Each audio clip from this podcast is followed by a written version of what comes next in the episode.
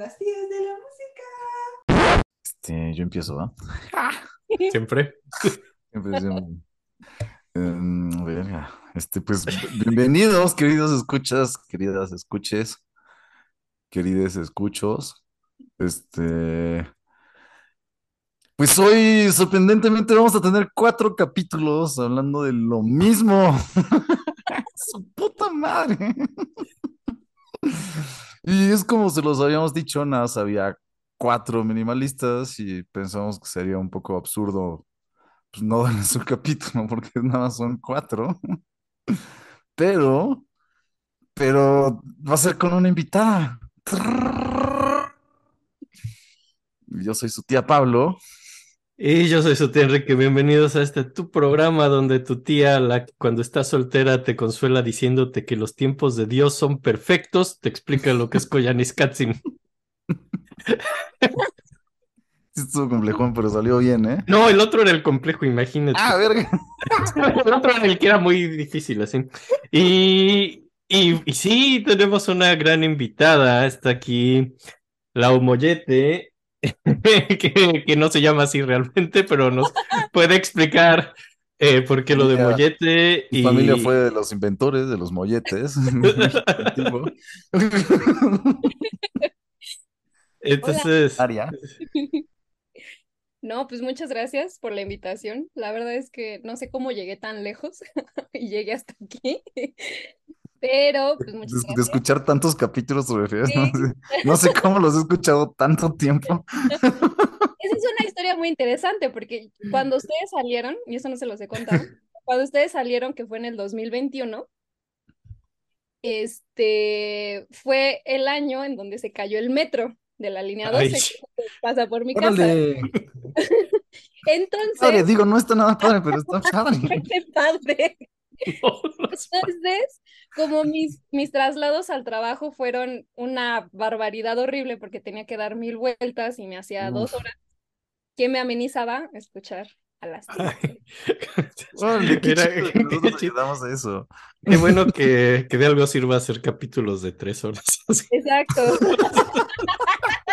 Era todo mi transporte, Ajá. Todo el camino completo. todo el camino completo, desde Pino Suárez hasta donde tenía que ir. Entonces, por eso, por eso tienen un recuerdo muy afianzado en mi mente. Ay, qué chido. Pues no, Qué muchísimas bonito. gracias a todo el sistema del metro de la Ciudad de México. Que es Aquí- horrible. ¿A quién más quieres agradecerle ahorita así a, a Herodes? No, creo que él era responsable de eso. Así, así, así, agradeciendo así a puras calamidades, así, así, así, gracias al holocausto. Así. Gracias a Pablo Escobar. Todas así cosas horribles, así los. Es el momento. Sí, Este, esa es mi historia con ustedes. qué chido. Pero bueno, ya hay metro, ya sus Qué bueno. sigo escuchando los tres días porque pues ya no me hago tanto trabajo, pero... Pero, ah, bueno, me llamo la Mollete porque, o sea, cuando yo llegué a Twitter tenía como cualquiera un nombre genérico, ¿no? Con mi nombre y apellido.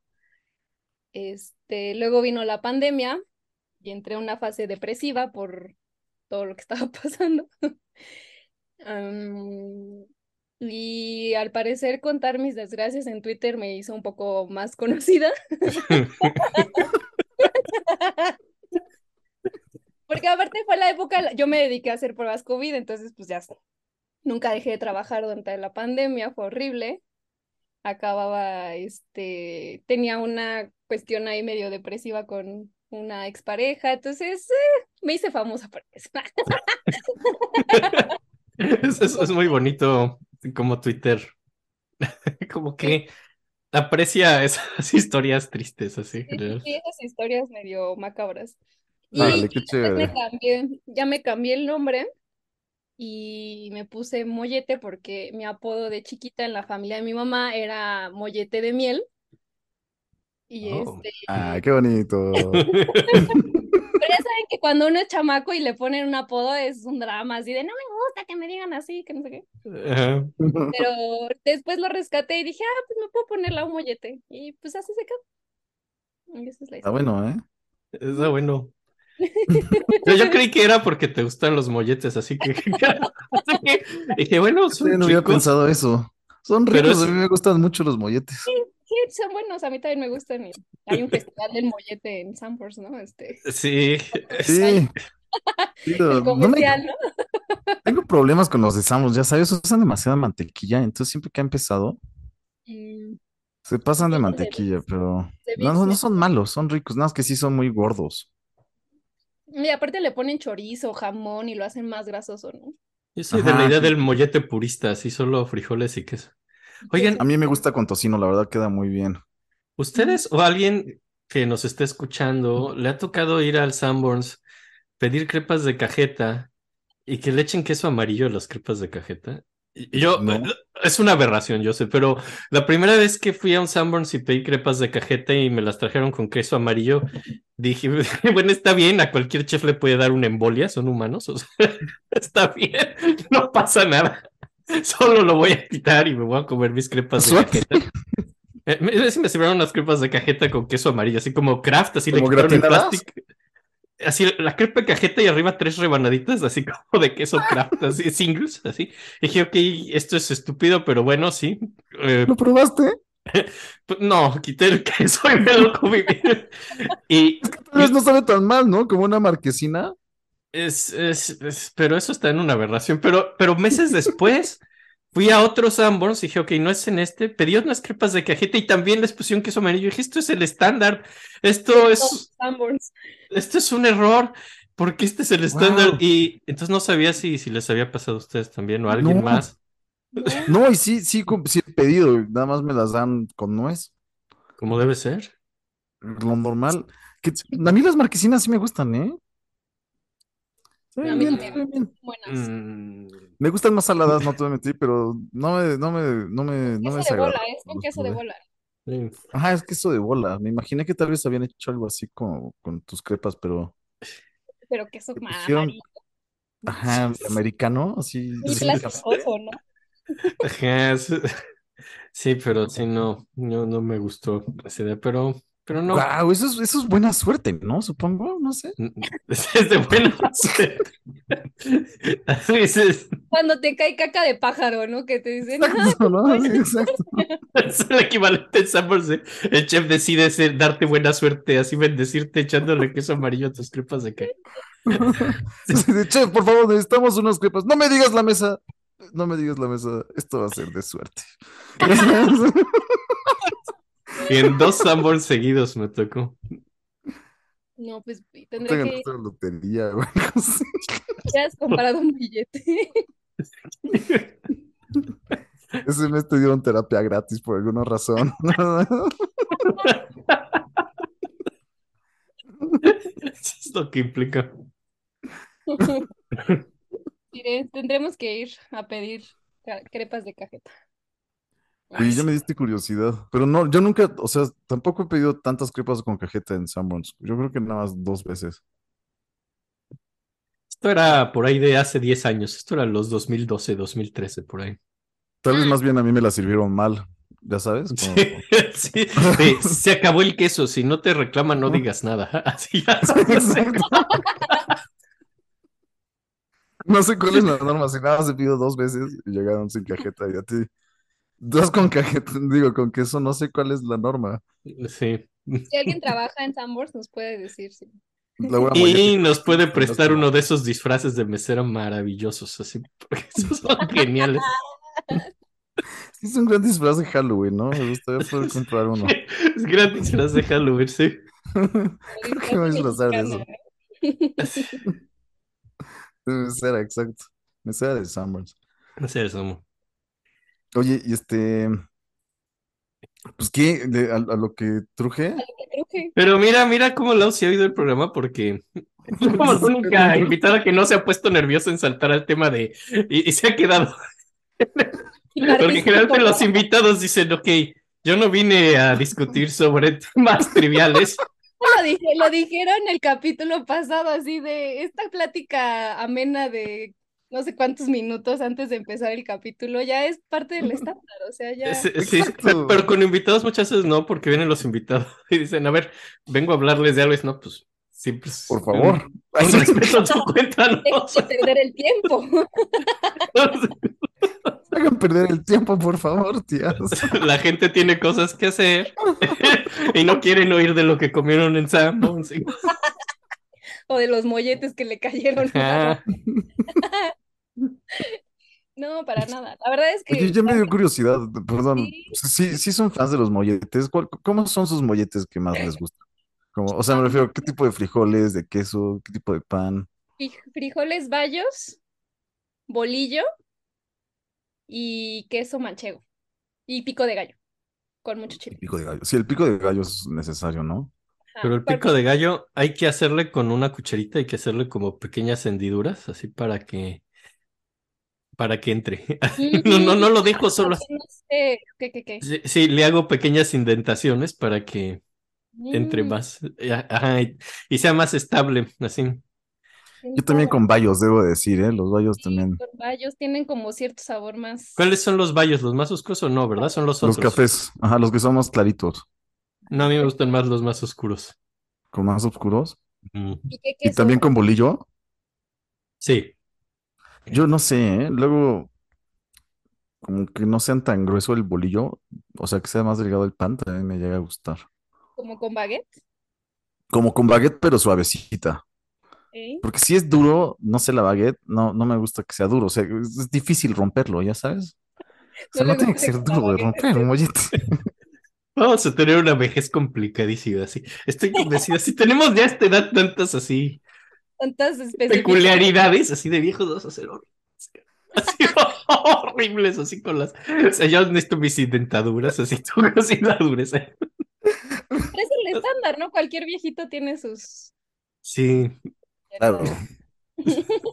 ser personas Debes horrorosas. necesito que tenga, generalmente necesito un poco de acidez en la comida, entonces la salsa de gallo no es suficiente. Mm, Cero salsa verde o un- unas muy pocas gotas de limón o algo así. Nada más en la salsa para que dé un poquito de acidez. O el tocino ayuda, el tocino ayuda. Bueno, No, a mí no me gustan con nada, o sea, con. Puede ser con chorizo, Somos puristas. sí, pero ajá, lo demás sí siento que le quita el sabor al, al mollete, al Mollete. Exacto, exacto. El mollete no es un mero transporte. Hay, hay comidas que son transporte y hay comida, hay, hay comidas que son medio y hay comidas que son un fin. El mollete es un fin, no es un medio. O sea, un totopo es un medio, Medio, claro, sí, sí, Pues, sí. pero un mollete es un fin. Hay, hay dos, hay, hay dos maneras de clasificar la comida. Hay, comida que es fin y hay comida que es medio. Y hay otra clasificación que es comida de manos y- o comida de popote. O sea, toda la comida la puedes comer con las manos o con un popote. Así que- pero es asqueroso. Pues, No me gusta comer con popote lo más mínimo, eh, no te voy a mentir. la gelatina es de esos que están híbridos. La gelatina la puedes comer, sí, con popote tiene. El, el Gerber, ¿no? Supongo que también es un híbrido. Sí, es horrible. No, no lo puedes comer con las manos. El yogur lo puedes comer con popote. Pero con Pero sin cuchara las- puedes comer el Gerber. No, pero hablaba de las manos, así. Ah, de manos o popote. Ajá, manos o popote. Es- o sea, es- sí lo puedes comer con dedazos. Es suficientemente espeso. ¿Sabes? Como, como tú, como, como el Duvalín, pues. Suena como el mejor sábado en la noche del mundo. Sí. Una peli. Gerber de a guayaba.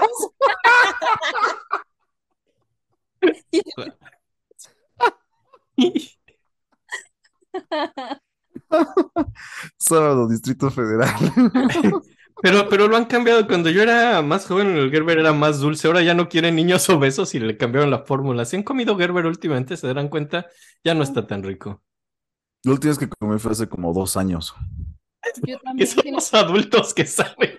¿A qué sabe el Gerber? Rico.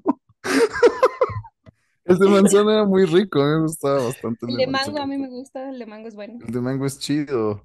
Mm. Oye, al rato iré por uno para comprobar eso del azúcar, ¿eh? Eh, tienen menos azúcar. También el Redoxón ya tiene menos azúcar. Otro de los de los íconos de la gastronomía nacional, el Redoxón, ya es menos dulce. Ahorita La gastronomía mexicana está sufriendo, así porque el Redoxón ya no tiene tanta gracia, sí. Gracias, gordos.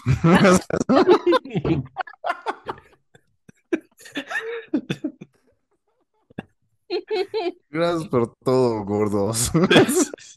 Pero es, es terrible, o sea, dicen que si vives en el extranjero, que si no extrañas la comida mexicana, el Redoxón. No puedo dar ¿No hay reducción en Chicago? No, no hay redoxón en Chicago. No hay redoxón y a mí me gusta hacerlo con hielito, así para un día caliente y tener mi vitamina C y. Ajá. sí, sí, redoxón irlandés. Eh, Con tequilita. No, La causa y la cura en uno mismo.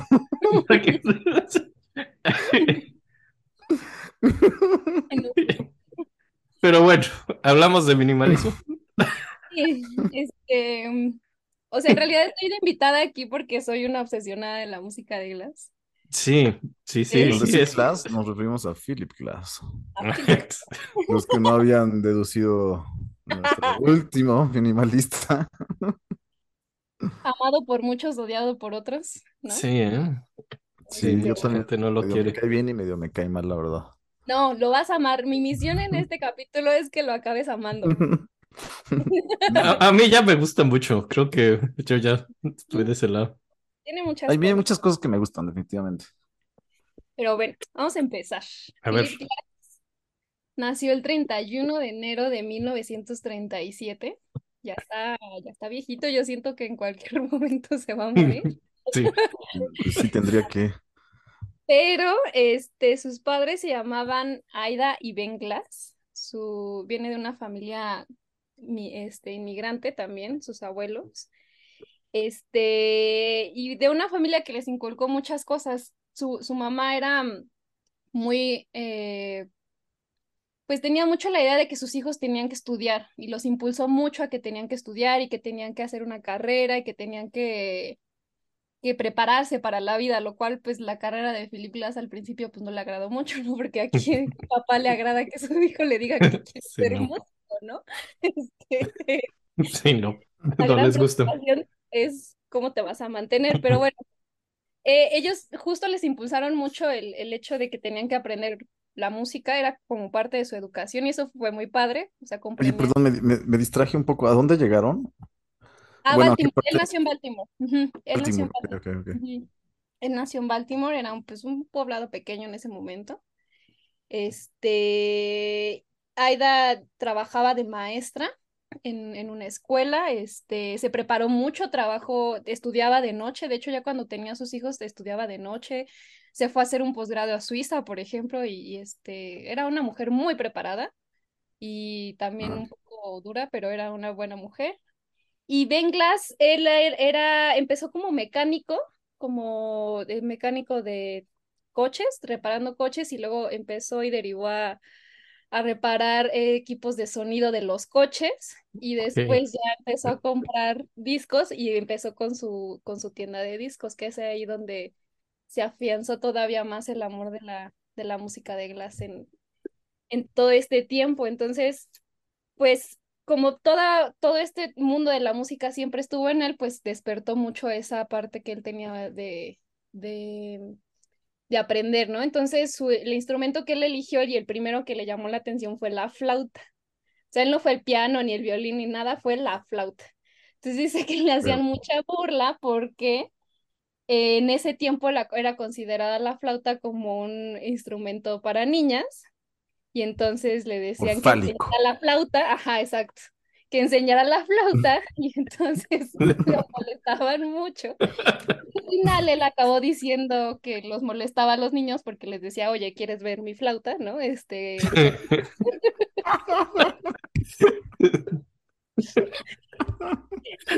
no, la flauta se presta mucho para hacer ese tipo de chistes, ¿no? El. Este, mm, y bueno, ya en, en, en la, mm, en, en la familia paterna de, de Glass había músicos, sí había personas que se dedicaban a la música. De hecho, un, e- ellos estaban relacionados con Al Jolson, que era un, este, un músico muy famoso en esa época, ¿no? Este, Sí, de los Y- big bands. E- Era, era el güey blanco que tenía un big band, básicamente. Sí, sí, es el que los, las personas negras se enojaban porque contrataban más a Al Johnson que, pues, que era blanco, ¿no? Que- Había muy pocos, ¿verdad? ¿Quién era? Benny Woodman, supongo que otro blanco. Pero eso es Pero poquito después. antes, ¿no? Sí, esto es antes que Benny Goodman, poquito antes. Y también, bueno, tiene mucha, habla mucho también en su libro, este, debo decir que todos los datos los estoy sacando de su libro, para que no digan. ¿Es su autobiografía? Ya su autobiografía. ¿Eso es que- confiable? Ay. ¡Oh! O sea, no sé, cuando alguien les hace una autobiografía siempre me suena medio. Pero son, son las más divertidas porque son los así son cuando hacen las mejores historias, así cuando Exacto. Jung hace un buen intro al respecto, ¿no? No sé si la leyeron. ¿Cuál? Como que él dice, güey, pues les voy a contar mi vida, la de Jung. No, eso no lo Entonces, sí, dice, pues les voy a contar mi vida, pero desde mi punto de vista. Así eso es como, la neta, no sé si sea así, güey, es lo que yo me acuerdo ahorita. Un señor de 80 años, ya sabes, así inventando. Que ya no se acuerda de mucho, ¿no? Sí. Sí, sí, sí. Sí, qué Pero, tan pues, fiable es que uno mismo escriba su historia. No, es debatible. La verdad es que hay muchos puntos. Sí. Este, entonces él empieza a recibir clases de flauta, su hermano empieza a recibir clases de piano y también se empieza a interesar por el piano. Entonces dice que a escondidas escuchaba la lección de su hermano del piano y ya terminaba su hermano la clase y se iba al piano a tocar la, la, la lección que le acababa de enseñar al hermano y le- su hermano le molestaba porque decía que le estaba robando el instrumento, ¿no? Entonces, Ah, sí, seguro me imagino al hermano me estás robando mi instrumento, ¿no? Entonces ahí es donde empieza a tener toda esta influencia musical y aparte pues en la tienda del papá porque dice que eran los encargados de estar em, clasificando la música. Y ahí empieza a escuchar este, esta música que en ese momento era pues nueva como Bartók, Shostakovich, este, mm, ¿qué otra vez? Stravinsky, ¿no? Este, y se empieza también a meter a la música como Beethoven, Bach, pues todo eso que es como de, de hito y de, pues de, de todos los músicos, ¿no? Claro. Este, y su Qué papá chido. era el que se llevaba esos discos porque eran los discos que casi no se vendían en ese momento porque no eran tan famosos, ¿no? Todavía. Todavía, aún siguen siendo los menos vendidos. Los llevaba a su casa y los escuchaba y entonces ahí es donde él también empezó a aprender a escuchar música, ¿no? Y se empieza a empapar de toda, de toda esta, de esta música nueva que en, su momento pues llegó también a ser mucha influencia en su composición más adelante. Entonces, em, también relata mucho acerca de, pues vivió en esta época de la Segunda Guerra Mundial. Entonces, de que empiezan a llegar los refugiados de Europa su mamá este, empieza a recibir a mucha gente que empezó a emigrar, ¿no? Y llegar ahí a, a Estados Unidos en busca de refugio. Y eso dice que también le ayudó mucho a crear una conciencia social del entorno, de, la, de, de, de, lo que estaba pasando en el mundo y de los problemas en el mundo. Entonces, habla mucho acerca de su mamá, creo que fue una gran influencia en su vida. Este, y bueno, ¿qué más, qué más de su vida de chavito? Mm. Déjenme checar mis notas porque si no se me van las cosas. Y era medio buleado entonces. Era, era medio buleado, sí, claro. Pero después dice que uno de sus hermanos le, le ayudó a, a darle una paliza a los que lo buleaban y entonces ya lo dejaron en paz con los Muy bien. Era, era un poco agresivo. Ah, ya aprendió a ser agresivo, ya me acuerdo, porque cuando su papá cachaba a alguien que le estaba robando en la tienda de discos, lo golpeaba. Así, lo sacaba de la tienda arrastrando, los golpeaba. Y luego dice que a él le daba miedo denunciar a las personas que veía robando porque decía que Ben los iba a matar. Se lo van a madrear. Sí. Entonces sí le daba miedo que a veces su papá se pusiera como un poco, un poco agresivo, ¿no? Este,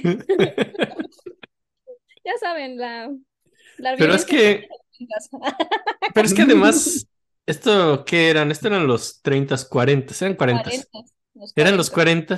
40. Estos golpes, digo, se lo están imaginando todos. Quiero que se lo imaginen, pero con ropa de la época. Eso, es más elegante todavía, si te lo imaginas. Así, con una corbata que te ¿no? llega, sí, fajados hasta, así hasta acá, y la corbata que te llega así hasta donde acaba el esternón nada más. Y así- Con uno o con tirantes, ¿no? Con tirantes así golpeando a alguien. Es, es como, es una madriza, pero es una madriza muy elegante, así en mi mente.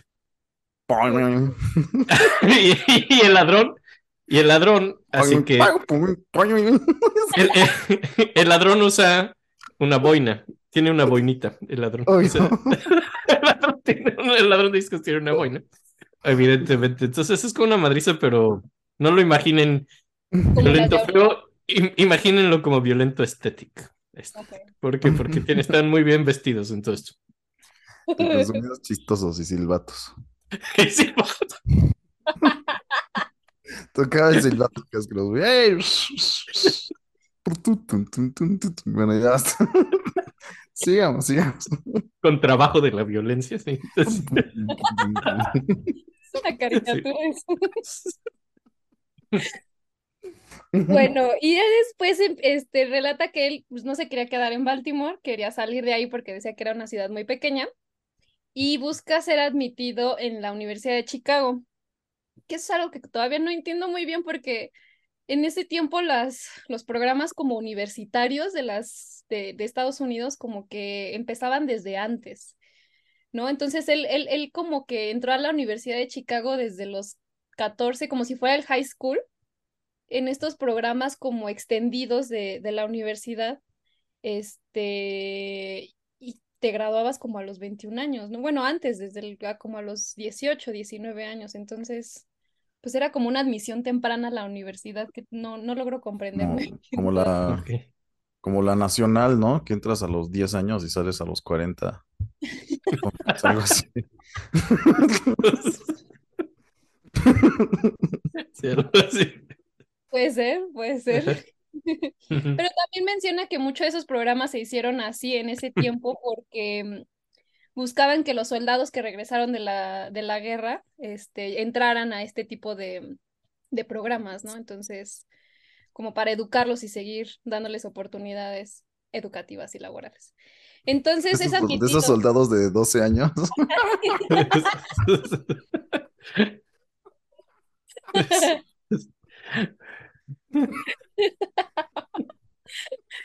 Ay, En el día de, así puros adolescentes en el día de. Así, con la cara así de, toma esto, horrible nazi. Eh, Adolescentes incómodos, así. No, maestro, por hablar de mi forma de hablar. Sí, sí, sí, está padrísimo. Este, y bueno, ya es admitido en la Universidad de Chicago, donde al parecer tuvo como clases de muchas cosas y eso lo, lo hace como también eh, volverse, yo siento que es un hombre muy culto, como una persona que ha leído de todo y ha experimentado de todo.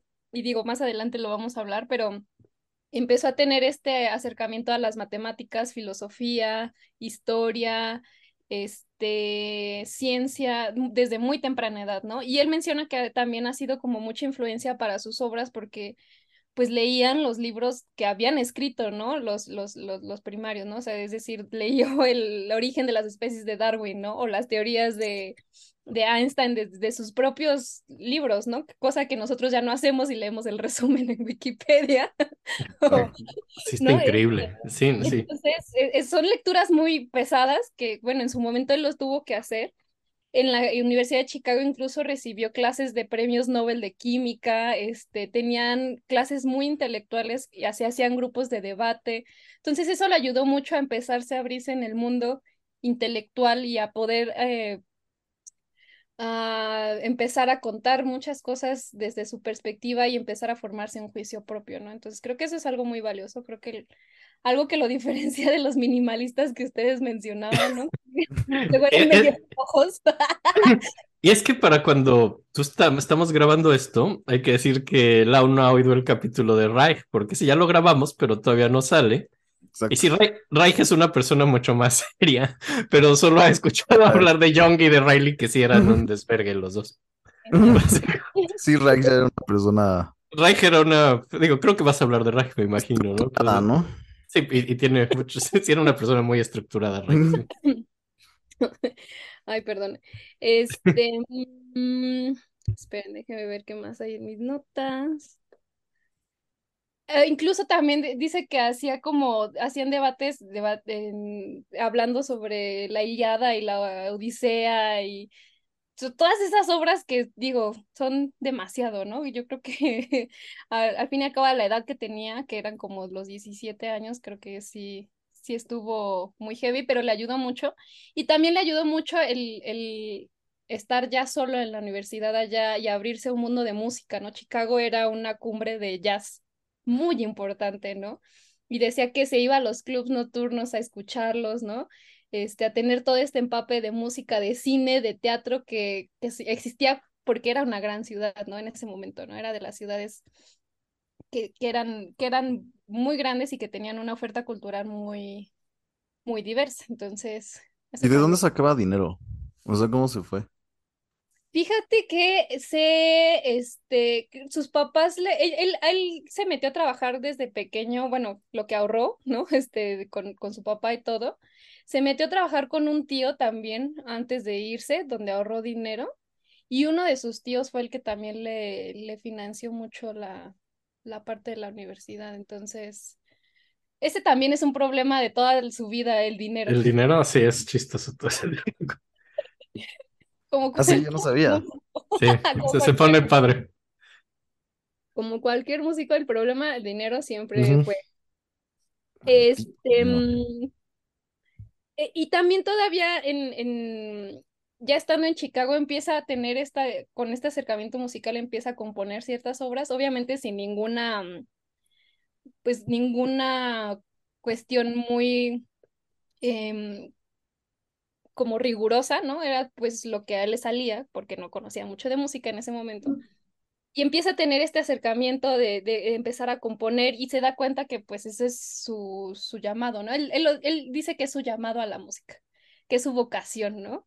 Este, incluso sea, él, sí él- tiene él- cosas sim- similar con los otros, ¿no? Como sí, espiritual y esas cosas. uy, sí, todavía muchísimo más. Sí. También era bien fumado, era bien, eh, bueno, no fumado de que le entraba la droga, pero sí se, sí le gustaba esta onda hipiosa, ¿no? De, de mm, la India y, los gurús, ¿no? Este, Es que, es que Glass es muy chido en eso porque los primeros dos que oímos, Lamont Young y, y Riley, es total y completamente ese lado y realmente casi sin estructura alguna. Ya solo lo hippie sin la estructura.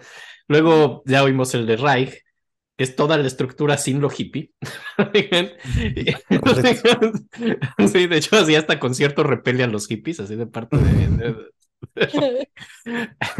pero, pero Glass me gusta como síntesis como de todos los minimalistas que ya dije. Él, él sí tiene como de un poquito de todos, a fin de Sí, es un equilibrio muy marcado porque sí es una persona que estudió música, ¿no? Este, incluso más adelante vamos a hablar que estudió con Nadia Boulanger, donde tuvo una estructura y un Mm. estudio musical muy cañón, o sea, Nadia era cañona, ¿no? Este, Sí. y por algo formó tantos músicos, por algo tuvo tanta, era, es quien es, ¿no? Este, entonces, eh, al tener esa estructura musical muy estricta, pero combinarla con sus propias ideologías, con su propia idea de lo que era la música, le ayudó, le ayuda a ser quien es, ¿no? Y, y por eso trascendió, creo yo. Entonces, sí, no era totalmente relajado, pero también tiene esta idea de gurú, de los mantras y esas cosas, ¿no? Que son como también muy característico. Y de la época se prestó en los años 60, ¿no? Era, era como el auge, Sí, ¿no? Este, era muy común. sí. Entonces, sí menciona que al el empaparse de todo esto le ayuda a querer aprender muchísimo más de música. Empieza a tener ya clases de piano con uno de sus amigos que le empieza a enseñar Bach, ¿no? Los preludios de Bach, este, todo eso que, que dice que le ayudó mucho también ya cuando llegó con Nadia, porque al fin y al cabo tenía este background. Este, mm, y, y bueno, ya después de que acabas todas sus clases, obviamente una de las condiciones de su mamá para irse era que tuviera que sacar buenas, buenas este, calificaciones. Este, y tiene que regresar a Baltimore después de graduarse de la Universidad de Chicago. Este, mm, y su- uno de sus tíos le, le dice, ¿por qué no te vas a Francia? ¿Te vas a París? A, este, a practicar tu francés, ¿no? Te pago yo el viaje. Es como la trama de Emily in Paris, ¿no? Que vives en Chicago y te vas a París. No la he visto, porque todo el mundo la ha visto. ¿Es buena? Porque todo el mundo la ha visto. ¡Es buenísima! Y se trata de eso. Así es Es que tiene un nombre terrible. Nunca la he querido ver porque tiene mal nombre. Vela, es buenísima, te vas a reír mucho. Ok, lo voy a intentar. Es como justo la trama que nos está contando Lau que ves en Chicago. que era como Sex in the City o algo así. Mm, No es como algo así, de como nunca he medio. visto Sex and the City, pero ¿Nunca vieron Sex and the City? Yo sí, tengo, tengo teorías. Pero también he teorizado al respecto. ¿Qué? Ya, Lo, lo voy a decir muy rápido, así porque siempre puedes tener. teorías? Es muy concreta la historia. El argumento es muy fácil. si no tengo por qué. te- Tienes a Sarah Jessica Parker, es el personaje principal, ¿no? Es la de nariz grande, ¿no? Sí, es la que tú dices que parece un caballo. Exacto, todo- justo, no quería decirlo así. Es el caballo, ¿no? Exacto. Eh, No lo decimos nosotros, lo dice el Es Zeitgeist. el internet. El Zeitgeist, así, la- la- la- el. Entonces tienes esta mujer y dice, voy a hacer mi serie de mujeres, pues, siendo mujeres así en Nueva York, ¿no? Y vamos a tener dos mujeres muy atractivas, ¿no? Que son una, una rubia y una de, de pelo oscuro que no sé cómo se llaman. Y, y Sí, les da caracteres, Celebrity y- Deathmatch. y son, y son como un, son el yin y el yang, el ping y el pong, esas dos, ¿no? Entonces, tienes como la polarización así de la dicotomía del universo, así en esta güera y esta morena, así son como cosas polos opuestos, ¿no? Así como abarcan el todo, básicamente, porque son como los dos extremos. Y en medio está Sarah Jessica Parker, que es la narradora, ¿no? Pero ¿Y su otra amiga? pero se supone, sí, por eso, pero se supone que Sarah Jessica Parker es la principal y se ve opacada brutalmente por estas otras dos mujeres muy guapas y muy interesantes, que son por, por los opuestos y son personajes complejos, interesantes, muy atractivos. Y dices, Sarah Jessica Parker en su propia serie está perdida. Y dice, no puedo quedarme tan perdida, necesito poner un personaje todavía menos interesante para no quedarme en último lugar. Entonces llaman a la cuarta amiga que es menos interesante y su único papel es hacer que Sarah Jessica Parker no sea la no menos interesante. Pero también el personaje de Sarah Jessica Parker es así porque es medio pesada, o sea, como Es que muy pesta, es muy, es muy molesta, es muy molesta. Casi todas son pesadas, excepto, excepto la más guapa que es buena onda. Las otras tres son medio pesadas, ¿no? En general es parte de su chiste, ¿no? Como que todas son negativas. Creo que a ella la odia. Pe- Pero, pero se presta, pero siempre escribe cosas en, en su computadora así, ¿no? Así. Sí, al es como final del, Poser, ¿te acuerdas? es como Dougie Hauser, sí, que al final así. Escribe la reflexión del día. Ajá. Que también Emily in Paris hace eso, ¿no? Ujú. ¿Ah, sí? También la vas a odiar. A Emily la vas a odiar, te va a caer mal. Ok, Sí. preparado. Sí, estoy preparado. Ya me caga. Ya me cae mal y no la he visto. Eric y yo estamos pensando hacer como París queremos hacer escenas bien, así en. Chicago y en París, así sacarnos videos así en lugares icónicos de Billy París.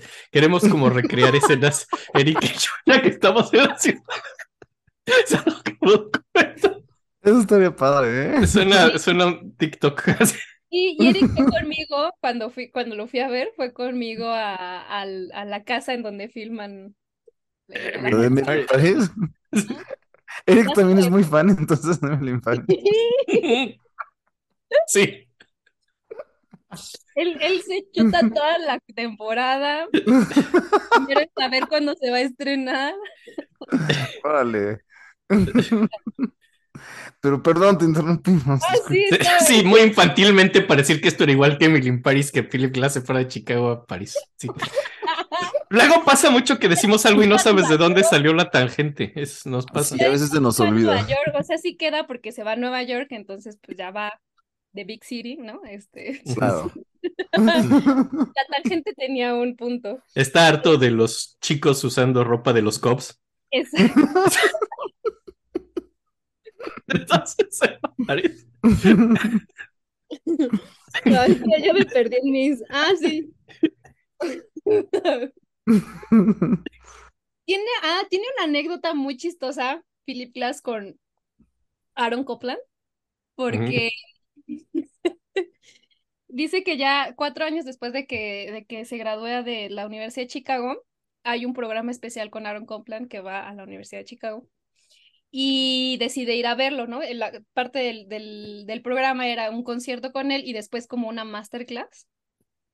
Entonces decide llevar sus composiciones él, así como diciendo a ver qué, qué opina. Cabe mencionar sus primeras composiciones. Y este, mm, y se las lleva y dice que tenía escrita en un pentagrama diferentes, las diferentes partes del violín, de la viola, del, de, mm, ¿qué, qué otro menciona? De la mm, trompa.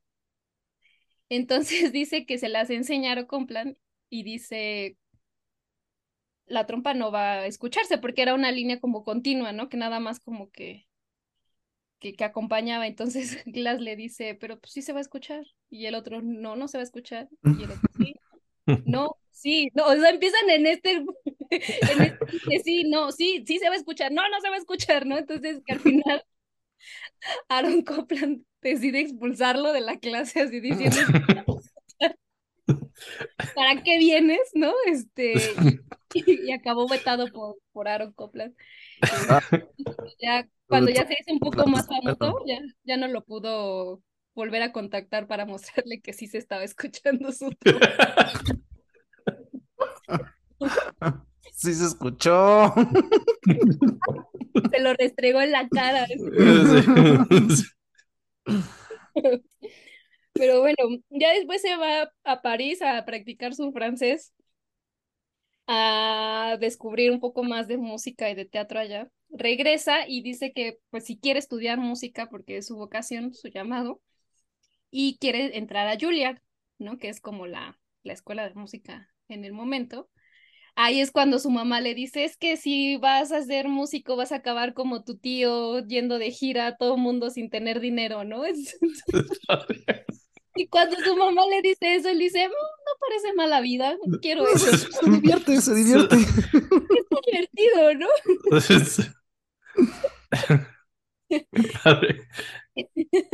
Entonces ya, este, dice, quiero irme a Juilliard, empieza a ahorrar dinero porque empieza a trabajar en esta fábrica de, del tío, ¿no? Este, y ahorra dinero y se va a Juilliard, ¿no? Entonces entra al programa. Él menciona que Juilliard, no sé si en ese momento se refiere siempre, pero él menciona que Juilliard es una escuela muy difícil de entrar, pero muy fácil de graduarse. Entonces, no sé si siga aplicando, ¿no? No sé si siga aplicando, ¿no? Pero, pero bueno, es el, este, lo que él menciona. Eh, él entró para la, para hacer la prueba con flauta, pero ya después cuando hace esta prueba, los que eran el jurado le preguntan si realmente era lo que quería hacer. Él dice que no, que él quería ser compositor, y entonces le dicen, bueno, ¿por qué no entras como a una extensión de un programa de composición? Y ya después te vuelves a presentar para hacer esta prueba y que entres al, al taller de composición, ¿no? Que es lo que realmente quieres hacer. Entonces, regresa a Baltimore, ahorra un poco más de dinero porque tienen que pagar, obviamente, todo ese programa. Y entonces, este, pues ya, su, entra, entra a, a, a Juilliard, eh, o sea, en- entra a este programa extensión. Y dice que ju- justo le ayudó mucho como para saber realmente qué era la composición, porque no, no tenía mucha idea de, de lo que era, ¿no? Es de- mm, uno llega pensando en su carrera que sabe lo que va a hacer y después te das cuenta que ni al caso, ¿no? Entonces, este, eh, uno de sus primeros trabajos en Nueva York, porque obviamente necesitaba más dinero, fue el de cargador. Este, en los muelles, este, cargaba cosas, ¿no? De un camión como a otro, de un barco a otro. Este, mm, y ya que es aceptado en, en Juilliard, este, pues se vuelve una persona muy estudiosa, o sea, como que fue muy em, comprometido con lo que iba a hacer, ¿no? Entonces él, él, él se imponía horarios, ¿no? Así diciendo de 9 a 12 de la mañana voy a sentarme a estudiar piano y a practicar y ya de ahí me voy a ir a trabajar y ya después voy a ir a clases. Entonces era muy comprometido a lo que quería lograr. Creo, creo que eso también hace un poco la diferencia con los otros minimalistas que, que han Con los escuchado. dos, con los dos primeros. Sí. Con los dos primeros, sí, los Porque Reich también era bastante más comprometido. Sí, era, era una persona que creo que se tomó muy en, en serio su, ¿cómo decirlo? Como, mm, Vocación. como su vocación, ajá, lo, lo que quería lograr. O sea, hace poco estaba leyendo un libro sobre la teoría de la racionalización y cómo ser una persona racional. Y decía que para ser una persona racional tienes que saber qué es lo que quieres hacer, cómo lo vas a hacer y, que, y cómo lo vas a lograr, ¿no? Todos los medios que necesitas para lograrlo. Entonces, creo que fue una Mira, su- suena muy sencillo, pero Suena. carajo, pero tanta gente no hace eso. O sea, primero Entonces- qué, qué quieres, qué realmente quieres, ¿no? De la vida. Sí. Esa es una pregunta que nadie puede contestar. Difícil. Sí, no está fácil. Pero él lo tenía muy claro. o sea, él, él dice que no, que fue algo que le llegó y que no tenía opción para hacer otra cosa. Yo no, yo no hubiera, no me imagino teniendo otra vida que no sea la de componer música, ¿no? Este, entonces creo que eso le ayudó mucho. Y empieza a conocer a mucha gente en Juilliard, porque obviamente pues hay de todo ahí, ¿no? Hay pianistas, violinistas, de coro. Eh, todavía no había esa división, creo que con los de danza, que, que, que estaban en, que ya después ahorita ya está muy claro que el, el ballet está enfrente, ¿no? De la escuela de Juilliard. Sí, sí, pero sí están pegadas las dos escuelas todavía. Estaban pegadas las dos Sí. escuelas. Entonces él se empieza a acercar mucho con la gente que estudiaba danza. Entonces él empieza a componer como pequeñas piezas para los de talleres de danza y entonces empieza a tener como ese acercamiento con la música que tiene una representación más allá de lo que es la meramente música, ¿no? O sea, que, que, que tiene algo visual, ¿no? Gente bailando, gente teniendo otro tipo de expresión. Hace dos amigos muy importantes, Michael Seltman y John Rousseau. Este, que por cierto, John se murió después.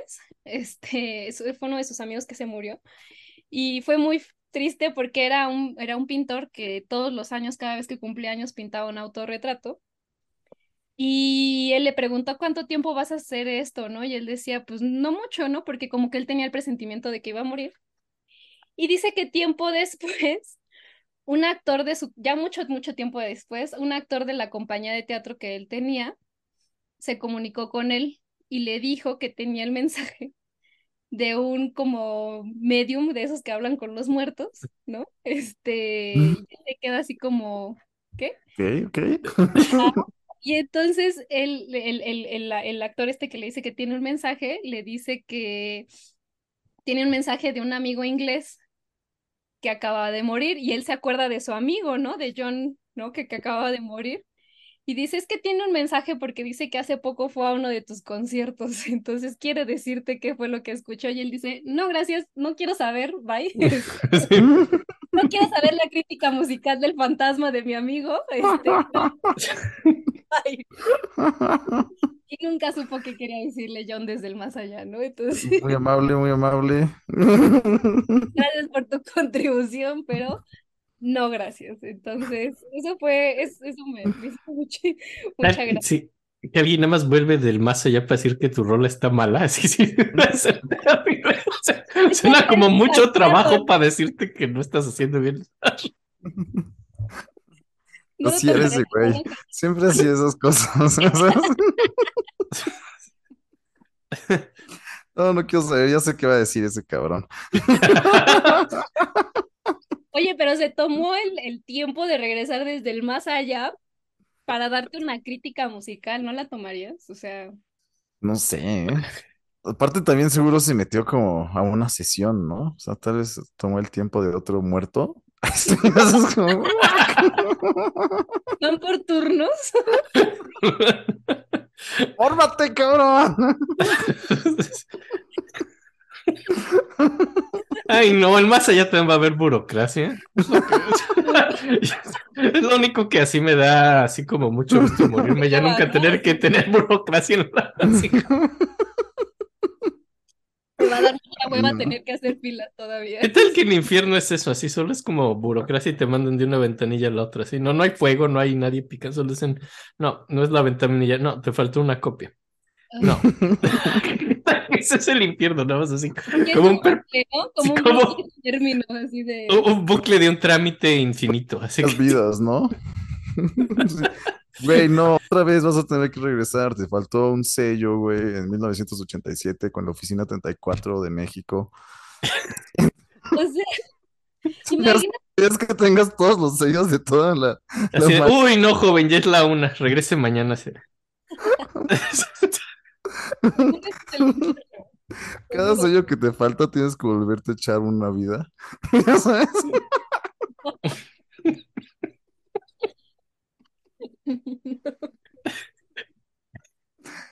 Ya sabes esa teoría, ¿no? De, de, de las varias vidas, que se supone que existe esta idea de la reencarnación, pero si vives otra vez, entonces la idea es que tienes que vivir todas las vidas que se han vivido, entonces en realidad todo, o sea, uno ha vivido todo al mismo tiempo y vives todo y nada, ¿no? Entonces como esa es la idea única- como de absolutismo, la idea de la vida, es que todos hemos vivido lo que todos somos.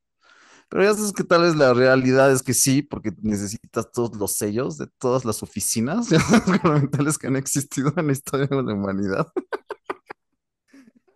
Qué horror.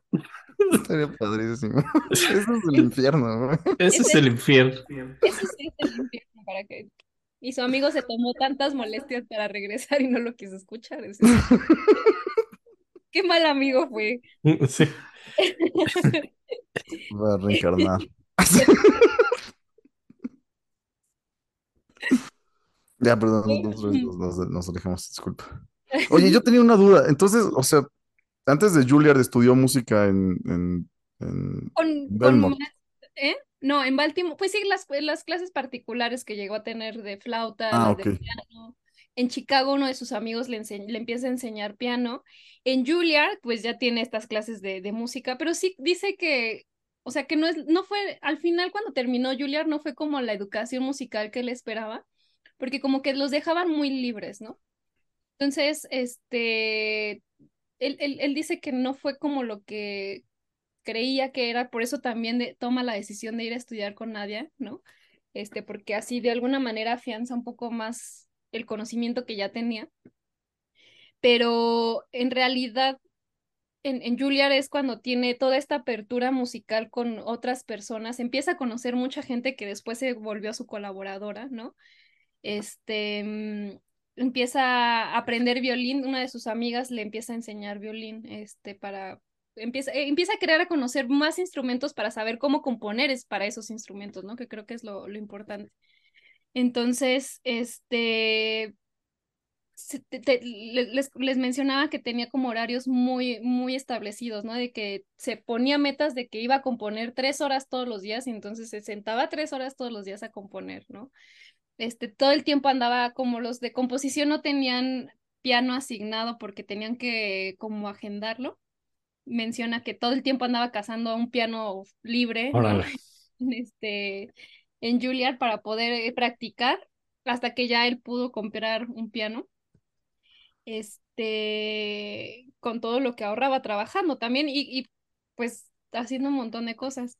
También algo que me dio mucha curiosidad es que hizo muchas cosas que para una persona pobre en este tiempo no puede hacer, ¿no? O sea, él menciona que no tenía dinero y aún así se fue a viajar a India, ¿no? A África, este, a Europa y ¿Y aquí qué, qué- en qué trabajaba? O sea, estaba estudiando y aparte tenía trabajo. trabajaba como cargador en los muelles. Ah, sí, cierto, lo mencionaste, Ya. perdón. Se me Ujú, fue, se me fue. Era, era lo que hacía. En, cuando está en su época de Nueva York, también este, dice que menciona que está mucho esta idea de los loops, las representaciones estas que mencionaban con la Monte. Y Ajá. conoce, conoce a Yoko Ono también, va a una representación Órale, con Yoko Ono, ajá. En el. Fluxus. Nos, Sí. por cierto, nos corrigieron que no se dice Flexus, que se dice Fluxus y que estamos bien tarados.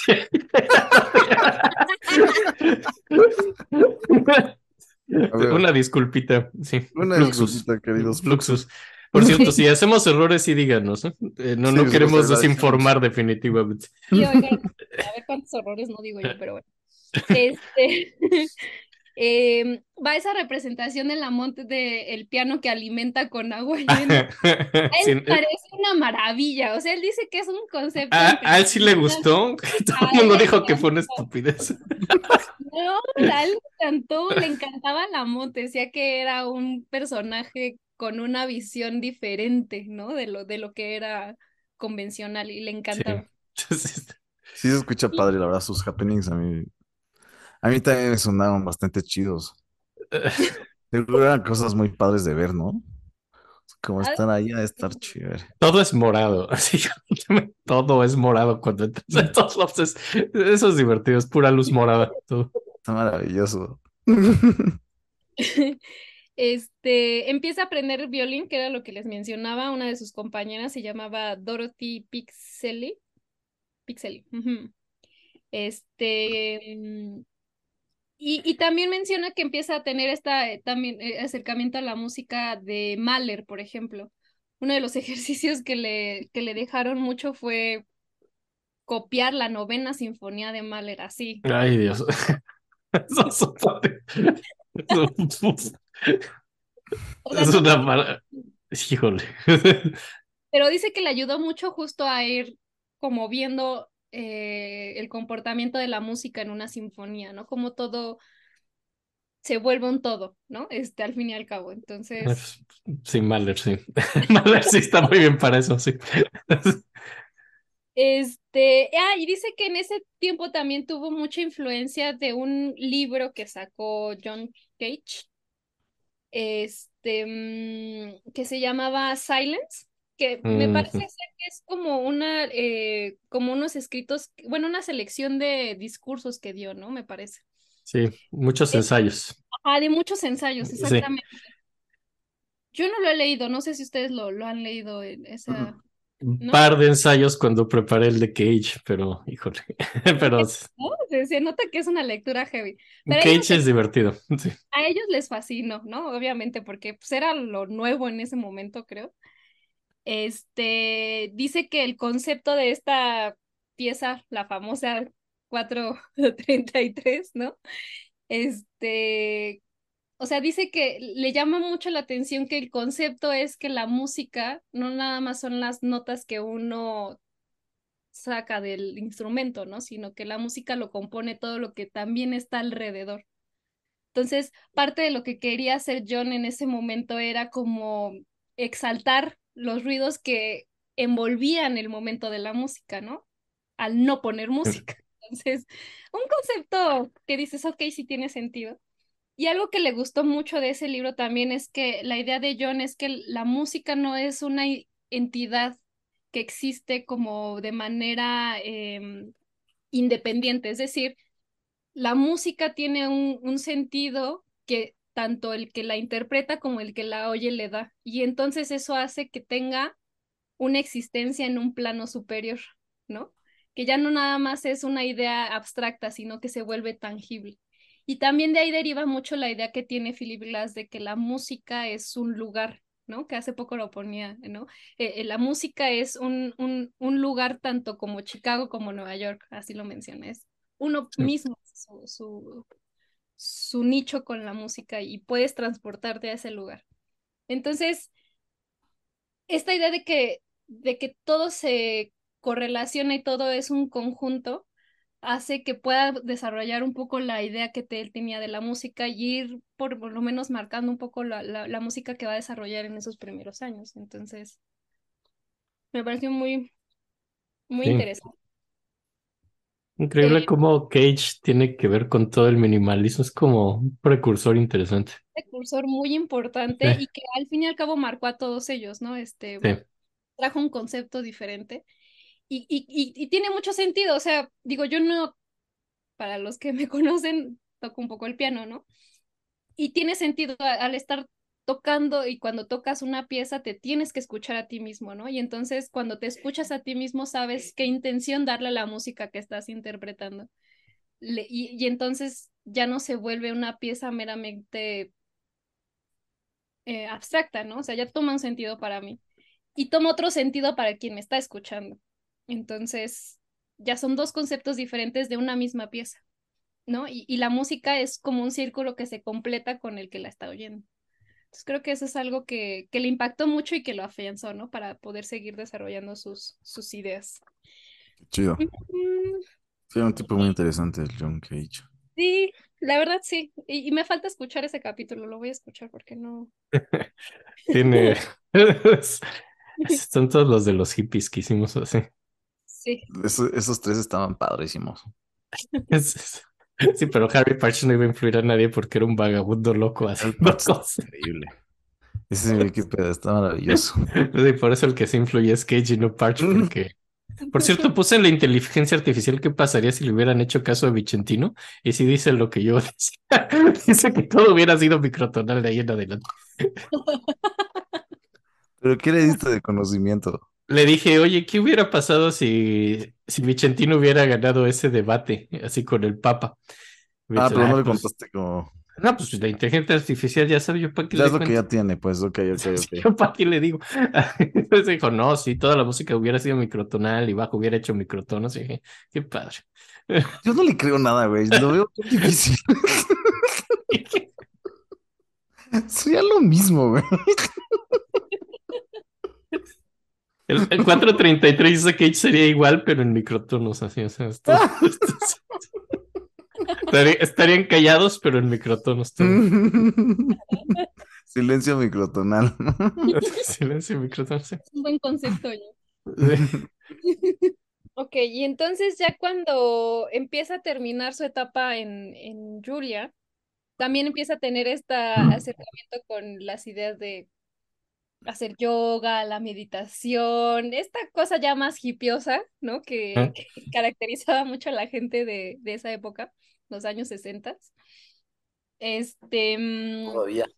Todavía- Pero todavía es que, no, pero más puro, porque no, no habían vivido el cinismo de los setentas. Y, y los, Sí, ahí estaba y la, y la frivolidad de los ochentas. Entonces, en los sesentas es como esto en, en su pureza, sin el cinismo y ni la frivolidad, ¿no? Sí, De hecho, con- ajá, a sí, full. ahí, ahí- empieza a tener un estilo de vida vegetariano, por ejemplo, él es vegetariano y lo, lo es desde hace mucho tiempo. Este, empieza a tener eh, prácticas de yoga con yogis, así les dice, son, son yogis, me parece. Ajá.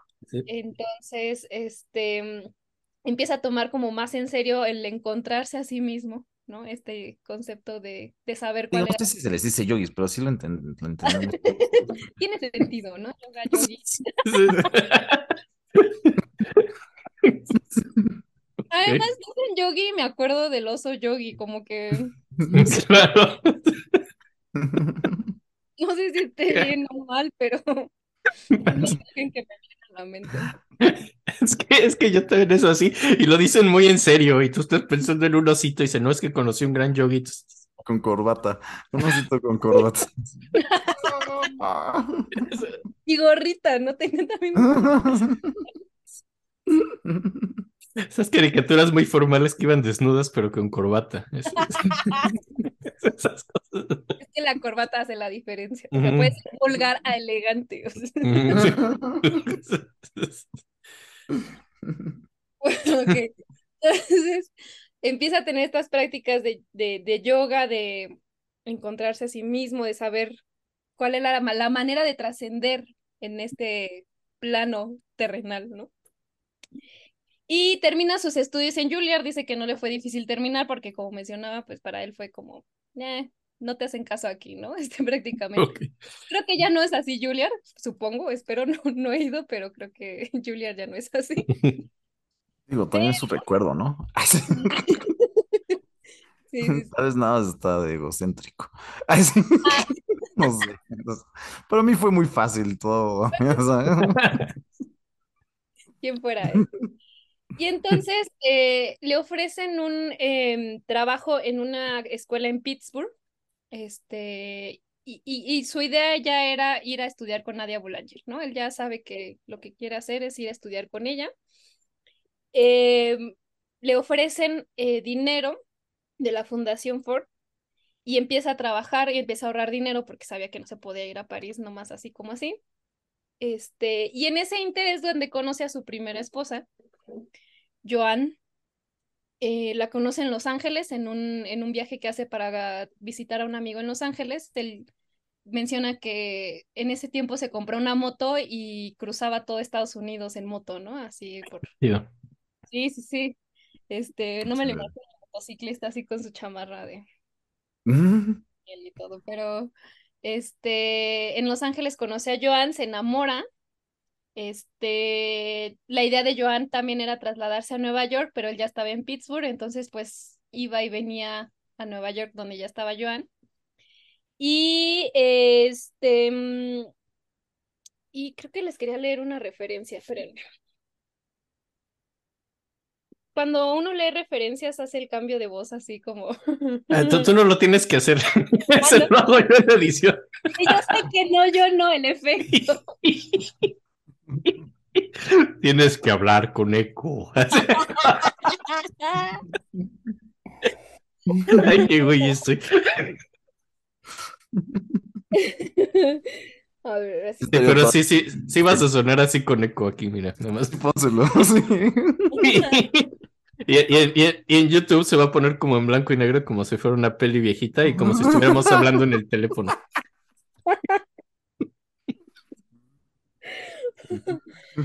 A ver, seriedad, por favor. Dice, había retrasado el viaje a París dos años, pero por fin era libre y me iba para realizar la tarea por la que me había estado preparando.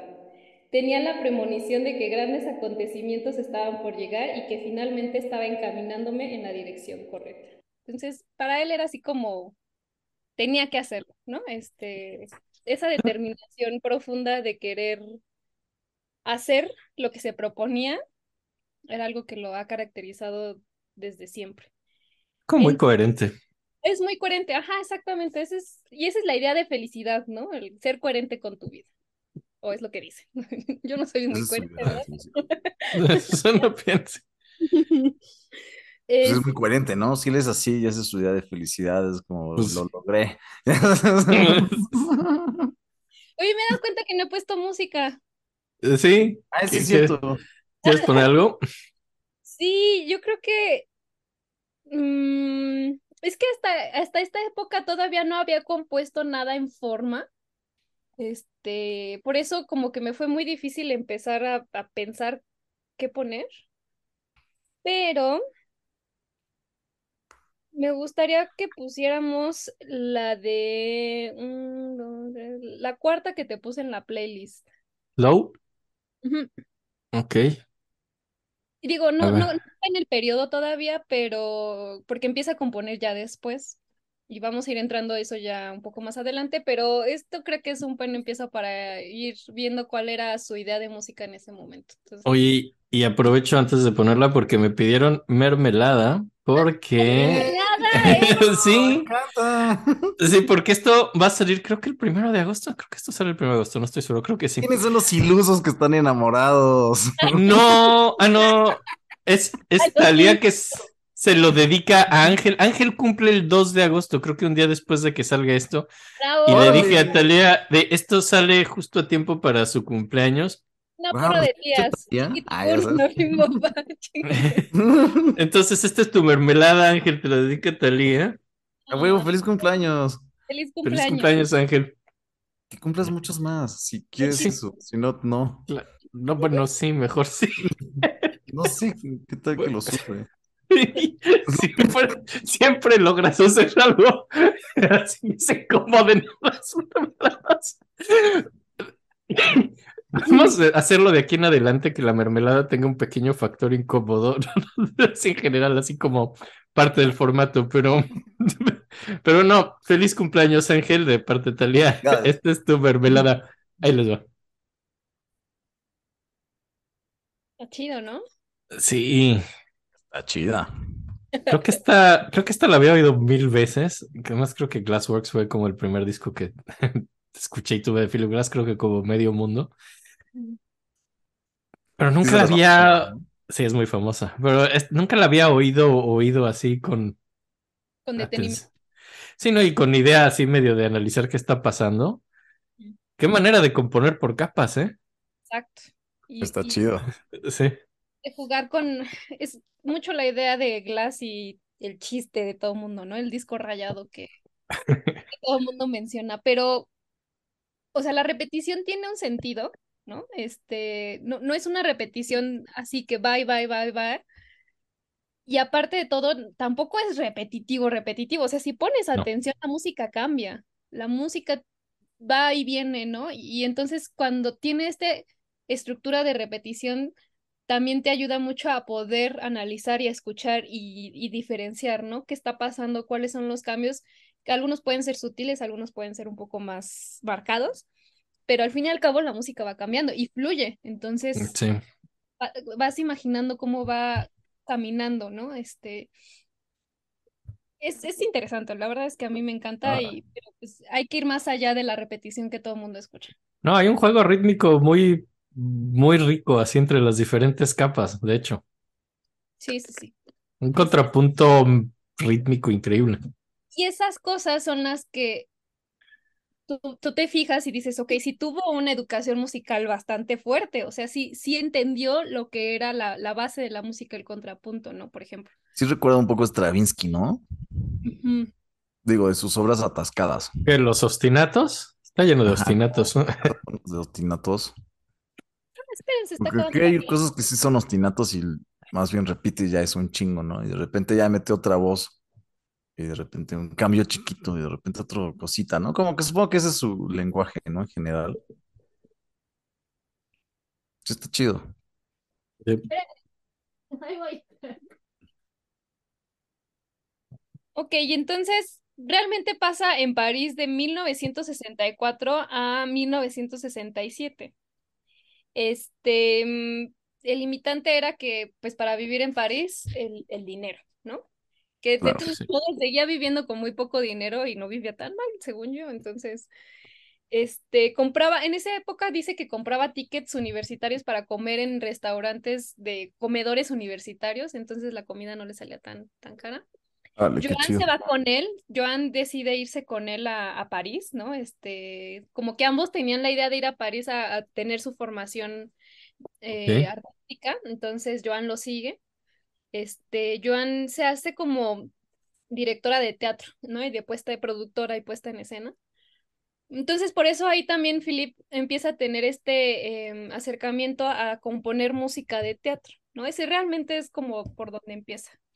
Y es también, o sea, él menciona que es un mundo diferente, o sea, componer para diferentes cosas, para una sinfonía o para una película o para una ópera, para un concierto de violín, es- son cosas muy diferentes. Y lo padre de Philip es que ha explorado todos esos, ¿no? Ha tenido un, ha sido muy diverso en la manera de componer y, y el enfoque que ha tenido. De hecho, sí, ¿eh? Está como en todos los géneros. Está en todo, está en todo. Entonces, Es muy eh, prolífico también, ¿verdad? sí, Muchísimo. Sigue, sigue, componiendo, o sea, sí sigue sacando cosas. Va a estrenar una ¿no? en septiembre. En en dos meses se estrena algo aquí en Chicago, de hecho. Va a venir al... ¿Cuántos años tiene? Ahorita tiene, Igual puede. Ya tiene como ochenta y tantos, ¿no? sí, Es 37, 35. Treinta y- no, nació en el 30 y, espérame, ya me perdí ahorita en mis notes. 30 y... Esto lo corta, 37. treinta y siete. 37. 37. Ande, Entonces ande. tiene 84. Ujú. Un- más. Eh, eso de hacer matemáticas en vivo en un podcast es tan riesgoso. Puedes quedar como Tan- tan estúpido, así ya de que ese güey no sabe hacer una resta. Nos van a volver a llamar tarados. Solo por no saber restar. Pero sí, eso de las matemáticas en vivo. Es deporte extremo, ¿eh? Lo de matemáticas en vivo. De hay que hacerlo. Cálculo- el cálculo mental, la escuela no nos preparó para esto, el cálculo mental no. Pero en público.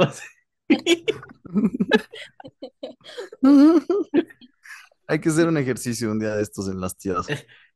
Somos un- Poner a- hay que poner a un invitado a hacer, sin que se dé cuenta, ya sabes, hay que ponerlo a hacer como cálculos así mentales sin que se dé cuenta. Hablando de otra cosa, como Dos nos quedamos callados viéndolo así hasta que lo. Así de, así de, así de no, y entonces tomaba medicinas. ¿Cómo cuántas medicinas tomaba al día? Como tres veces al día. Ay, ¿cuántas medicinas tomaría en 12 días? Así como- se quedan callados, así como. Sí, hay que hacerlo. Así pura aritmética, nada complicado, pero es un deporte Bendito extremo. Que no me van a poner a mí porque odio No, las no, matemáticas, No. las odio con toda mi alma. Sí, No, no, no, te preocupes, no te preocupes. Ya, aparte ya, ya lo sabes, no, no vas a caer. Yo estoy en sobreadvertencia, sí, ¿no? La cosa es que los tres nos vamos a quedar callados a ver quién, quién ¿Quién lo dice primero?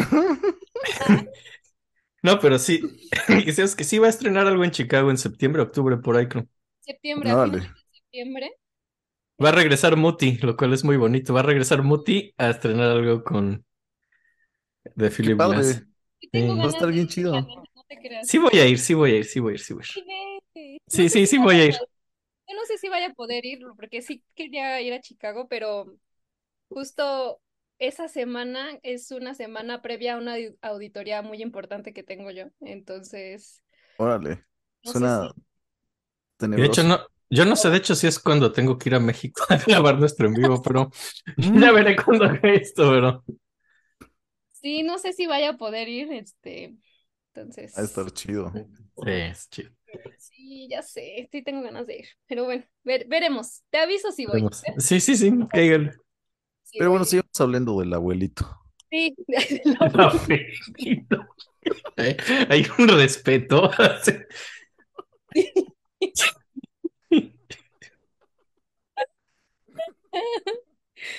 Ok, este, y pues imagínense, los años 60 en París, muchísima música nueva, teatro, o sea, lo que ellos buscaban lo tenían ahí.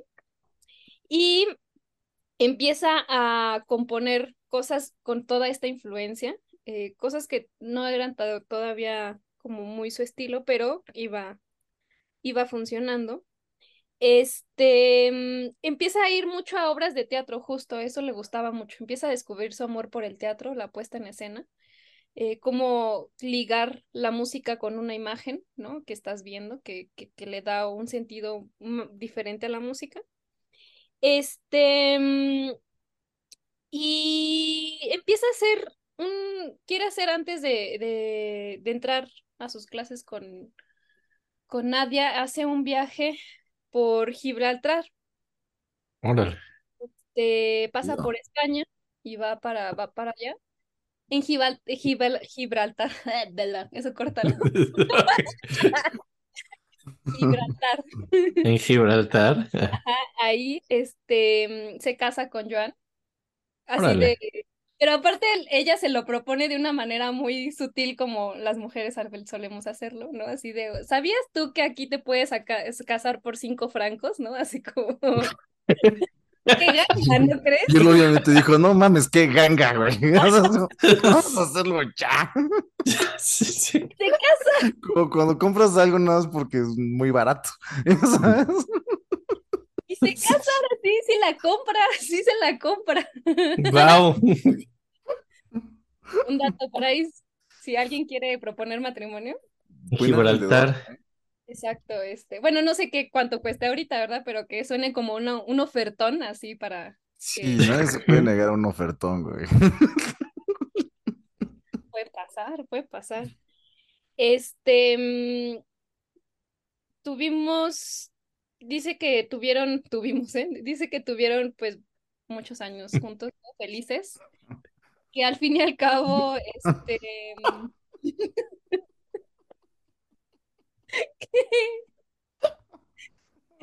Proyectadísima, ¿no?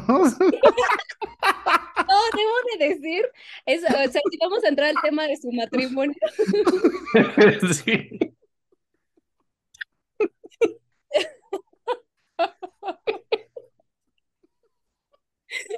sí. Es Estaba leyendo tu hijo, entonces se lo dije.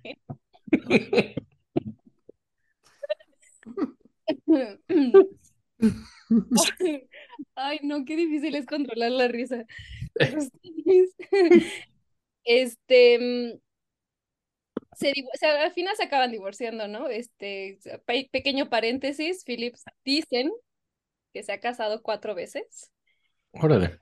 Este, y ahorita anda con una muchísimo más chica que él, o sea, tiene una novia como de máximo 36 años. Qué ofertón.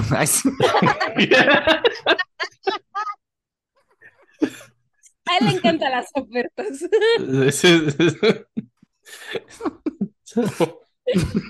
No se puedo negar de nuevo.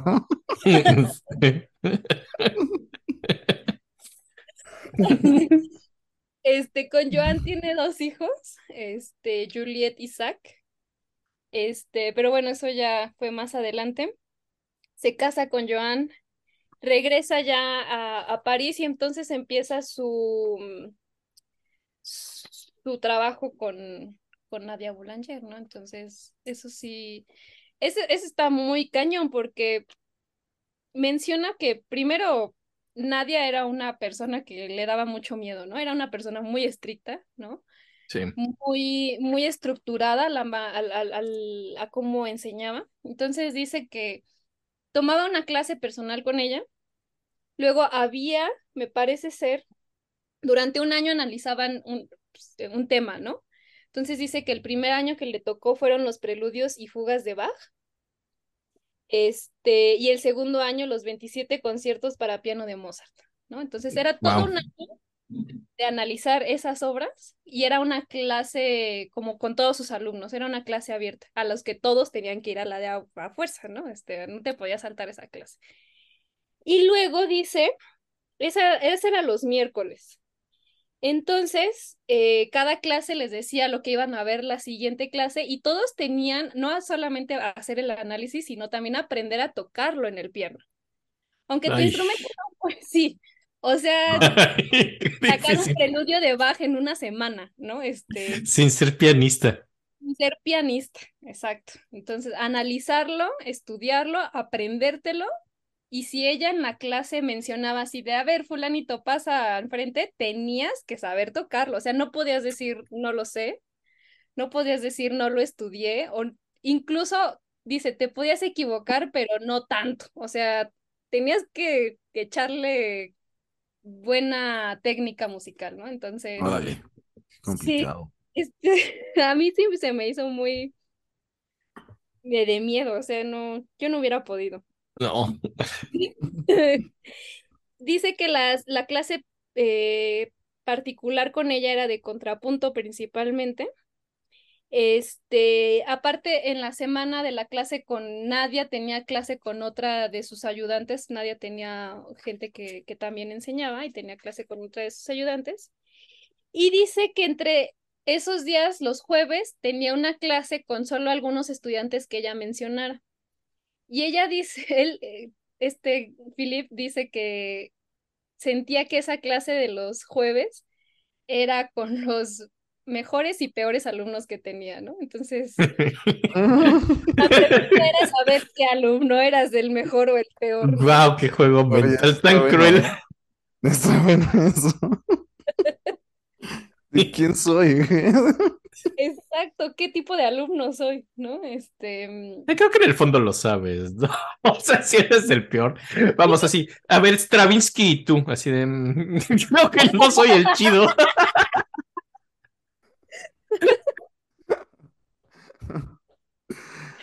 Qué ojete. Y también qué mal pedo con los de en medio, ¿no?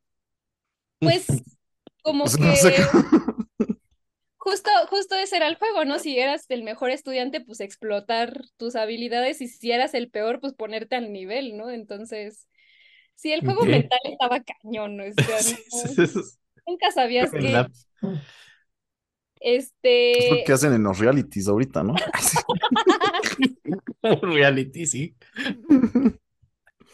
Y, y justo eh, e- él, él menciona que estudiar con Nadia le dio las herramientas para poder componer, ¿no? Entonces hace la metáfora de estudiar con Nadia es aprender a usar el martillo, la sierra, este, el taladro, todo eso, y que ya cuando después de que salías a estudiar con ella ya podías construir lo que tú quisieras, ¿no? Desde una silla hasta una estructura enorme y fantástica.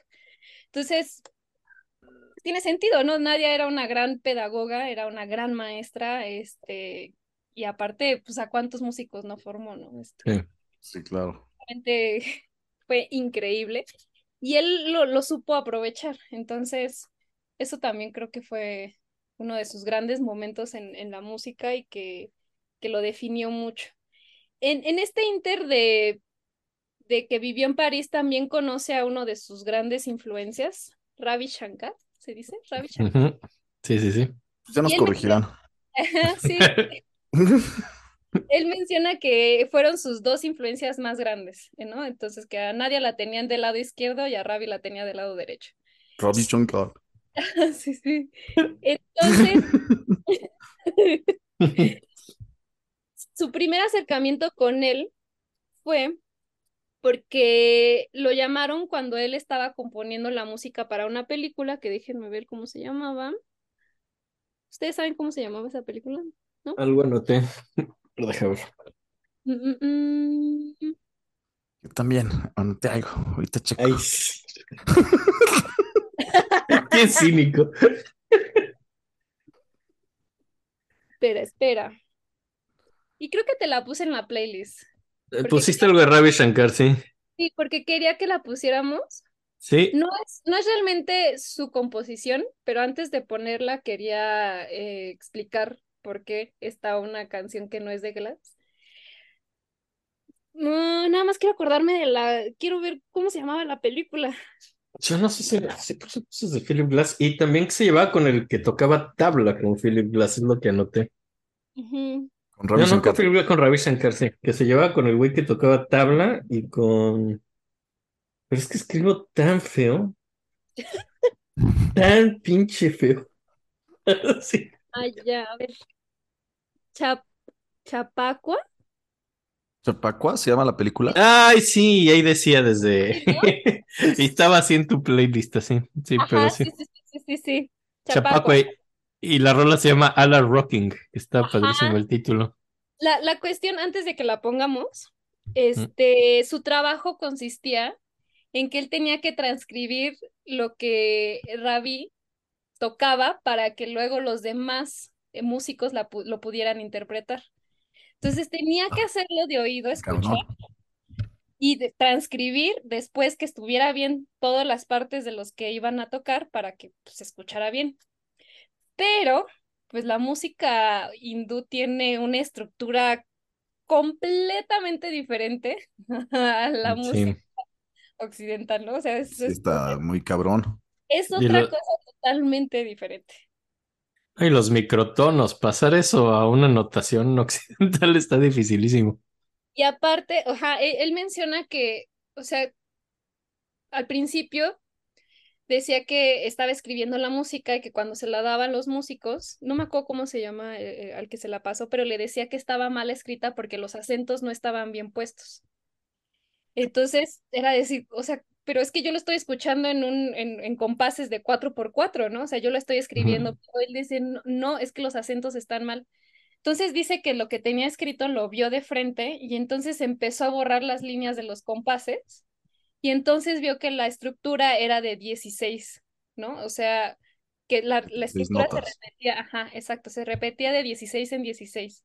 Entonces que eso le ayudó justo a, a no poner compases donde no debía de ser. Y, tiene una estructura, tiene un nombre, este, Talas. talas, ajá, exacto. Esas son talas, las talas, sí. exacto, los talas. Es una cosa, es una ciencia total. O sea, Y también son un chingo de talas. Talas son como las estructuras rítmicas de la música india, por si alguien no lo sabe, pero Sí, sí, sí. Es otro planeta, básicamente. Es otro planeta. Pues imagínense algo que tú no conoces, ¿no? Que, que desafía todo tu conocimiento musical y hacerlo a oído y transcribir. Puta, ya oído está cabrón. Sí, como en tratar de salir como de tu... Ajá, o sea, como que generalmente, seguramente fue lo que le pasó, ¿no? Trataba de ponerlo de la forma que él sabía escribirlo, pero pues no se escribe así justo, ¿no? Es como, no, güey, no, no, aquí estás poniendo los acentos como muy fijos y las talas no son tan fijas, ¿no? Puede haber uno de tanto, otro de tanto y otro de tanto. Tienes que ver en qué tala estás. Y si no conoces las talas, pues buena suerte. Ajá. Yo creo que fue lo que le pasó, ¿no? Y fue como, Básicamente. "Verga, ¿y ahora qué hago? Y de hecho yo cuando leí yo dije, o sea, yo no, yo no sabía que era eso, ¿no? Y entonces cuando lo, yo lo leí, pues luego, luego me fui a un tutorial de YouTube. Sí, claro. Ahora ya Se te lo mato. tenía. ¿Cómo, cómo? Tic, taca, tiki, tiki, tiki, taca, ¿no? Algo así dicen taca, tiki, tiki, taca, tiki, tiki, tiki, Y hay un hindú que te lo explica súper bien, recomiendo ese, ese, ese tutorial de talas. Este, y la, la, la quería poner justo para que tuviéramos esta visión de lo que él tuvo que transcribir en ese momento en donde no tenía tanta experiencia musical. Chido, aparte Ravi Shankar es increíble. Sí, además oír a Ravi Shankar siempre es algo genial. Ravi Va. Shankar.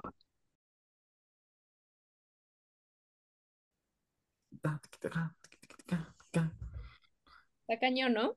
Está cañón. Sí. Yo la neta nunca me he clavado tanto y no, o sea, no Eh. entiendo bien todavía los, Es un como mundo. cuáles son las preguntas ni respuestas, ni con quiénes van, ni con quién no tienen que ir, ni... Es, es- que es tienen algo- como ciertas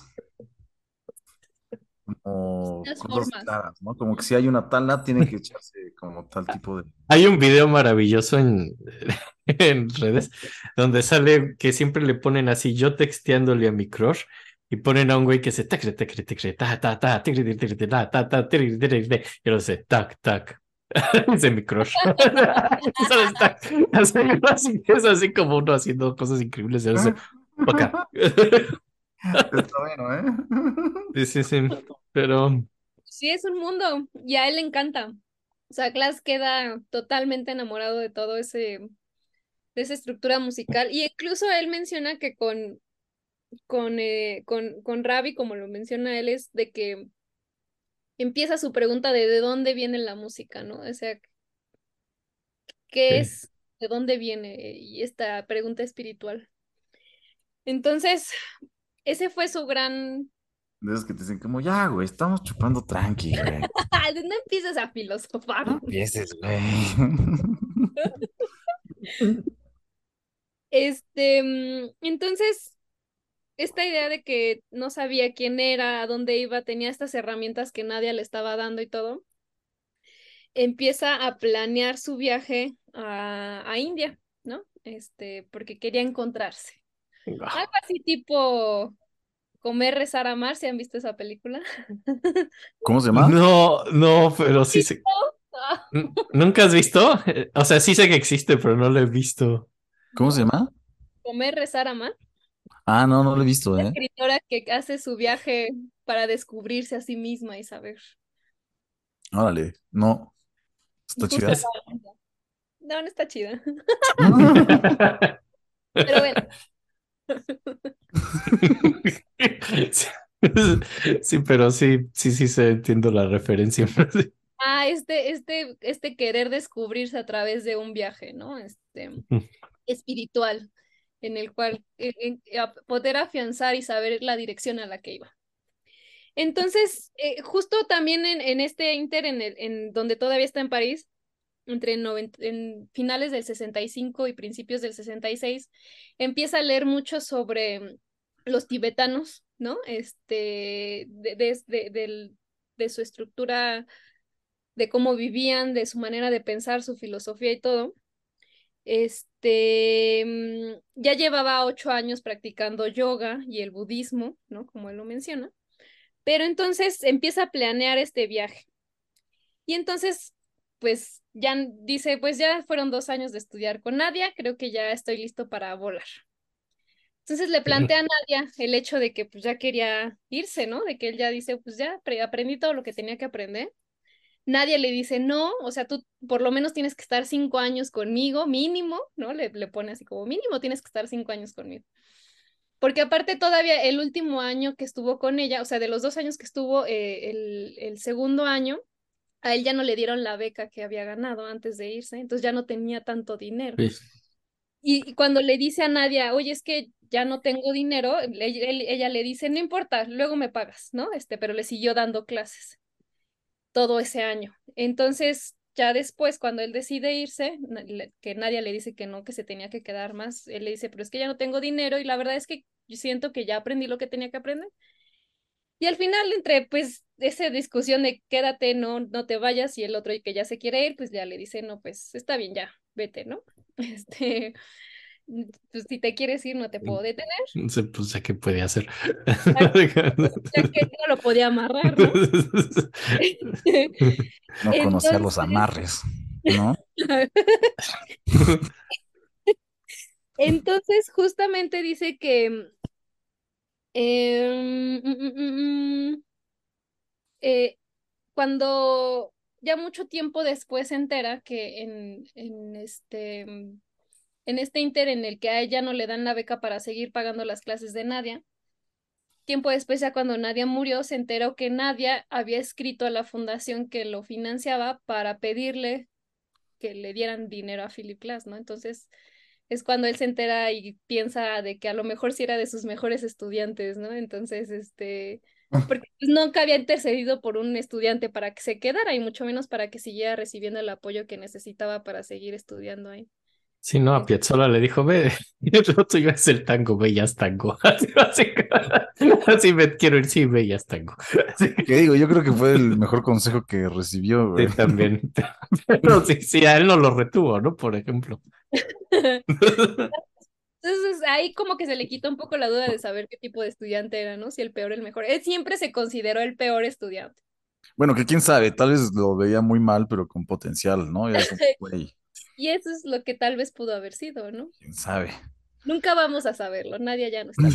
pues, entonces, y el libro que leí de ella no, no lo menciona él, así es que. Eh, en París con, con, con Joan tienen una compañía de teatro, una pequeña compañía de teatro, que es ahí donde experimenta mucho este, la música, hace incluso el doblaje, o sea, es- empieza a meterse a esta onda, ¿no? Este, más artística. Em, y déjenme ubicarme otra vez. Bueno, entonces planean el viaje y se van. Y la verdad es que, o sea, imagínense viajar en esa época, ¿no? Ya no, no es como ahorita que te metes, compras los boletos, reservas el hotel o el Airbnb y tienes mil, este, de viajes y recomendaciones. O sea, aquí lo que ellos dicen, yo viajé conforme lo que los otros viajeros me contaban, ¿no? Entonces era en tren, en, en, ellos decían que, ¿cómo, cómo se llama? El autostop. El El- hitch, Ajá. el- Hitchhiking. Pedir aventones, ajá. el pedir aventones en, pues, en- con los trailers que, que atravesaban carreteras y fronteras. Qué chido. Qué peligroso, ¿no? Sí, también.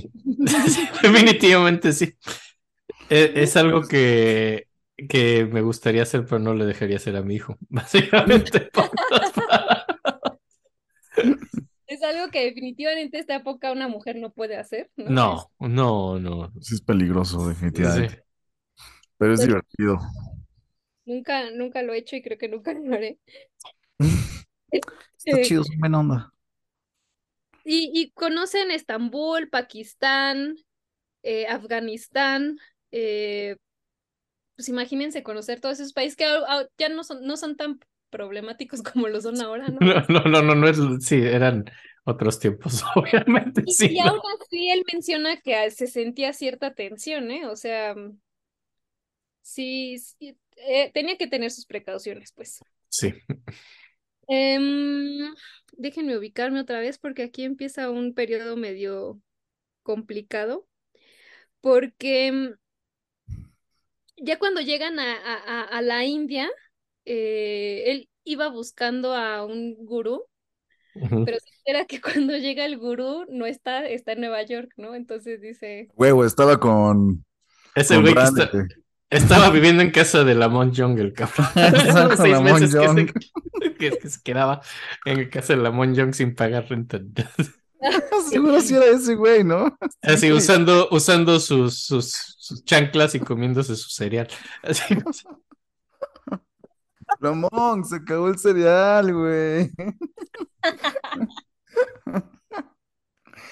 No lo dudo. Este. Es así como la pregunta de, bueno, ¿para qué vine, no? Si el que me iba a guiar como que no está, pero decide quedarse aún así. Y mm, empieza a conocer estas comunidades de, de tibetanos, ¿no? Va al Himalaya a, a- a- a empaparse un poco más de esta cultura. Este, mm, dice, menciona varias partes, va a Nepal en 1966, me parece. Pasa como tres meses allá, es como un viaje como de tres meses. Sí. Este, mm, y, y bueno, toda esa cultura fue lo que le, le gustó muchísimo. Empieza a tener ya estas clases como de meditación y respiración, ¿no? Menciona mucho que le enseñaban a respirar, ¿no? Que, que respiraban con la fosa nasal izquierda y, y Ah, derecha, iban alternando, ¿no? La visualización, to- todo eso que enseñan en, en estas cuestiones, este, mm, que, que bueno, pues es súper hippie, ¿no? Sea, en, en ese era, era súper hippie todo, todo esto. Y mm, empieza a estudiar el idioma tibetano, ¿no? Le, le interesa mucho aprender todo. O sea, él, él se sumerge, él, él, él es así, intenso con lo que quiere aprender, ¿no? Entonces, quiere aprender el idioma, empieza también a aprender ciertas lenguas eh, en India, ¿no? Porque sabemos que hay muchísimos dialectos allá, ¿no? Entonces, empieza a estudiar el idioma. Y, y ya, bueno, en, en 1966, eh, tres meses después, en- de enero como a, marzo, ya fue que regresa a Nueva York porque pues ya no tenían dinero. Este, mm, y, y bueno, regresa, pasa por París porque de París salía su pasaje de regreso a Nueva York. Y ya en Nueva York pues se quiere establecer como, como más en, en esta onda de los eh, lofts, ¿no? De que en, tener como espacios grandes donde vivir y también tener representaciones, ¿no? Y como ya tenían esta idea de formar una compañía teatral con su esposa, pues entonces ya era lo que buscaba, era su objetivo, ¿no? Sí. Este menciona por ahí también que, pues como les menciona, le- les comentaba, se casó con Joan en Gibraltar, otra vez no lo puedo decir, Gibraltar. Gib- Gibraltar, ¿por qué no puedo decirlo? Gibraltar, sí. Tiene su, tiene su chiste decirlo. Cuando iba viajando y cuando se casó, le escribió una carta a, mm, a sus papás diciéndoles que se casó, ¿no? O sea, porque pues, es un acontecimiento. Es bueno avisar esas cosas, sí. Bueno, sí, por ahí como Para que dejen de presentarte así mujeres, así de, mira, te voy a presentar a... Es la hija de mis amigos, así, cosas así. Es bueno que te... Que avises que eres un hombre casado y ese tipo de cosas. Nunca me pasó, ¿eh? A mí sí. Sí. Bueno, bu- bueno, justo cuando ya me, cuando empezaba a ser novio de Jess, así como que mi abuelita me quería presentar a, a, a la nieta de una amiga suya o algo así. Dije, no, no. Mira, yo tengo a mi novia así, pero gracias. Qué chido, güey. Bueno, y, y les escribe a sus papás diciéndoles que se casó, y él recibe una carta de su papá diciéndole que no lo quería volver a ver. Así, lo- Verga. Wow, ¿Qué pedo? ¿Por qué? ¿por qué no lo invitaron?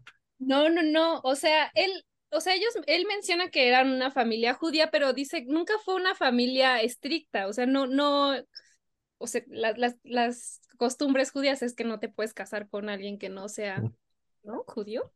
Sí. Pero nunca se esperó esa reacción de su papá. Dice que fue para él sorpresivo. Cuando lo leyó no lo podía creer. Este, Ah, porque se casó con, con alguien que no era judía. exacto. Guau. Pero, pero, pero él de- para él fue extraño porque decía, pues mi familia nunca fue realmente practicante. ¿Cómo les dicen? ¿Tú te acuerdas, ¿qué Enrique? les dice? El Shiksa. Shiksa.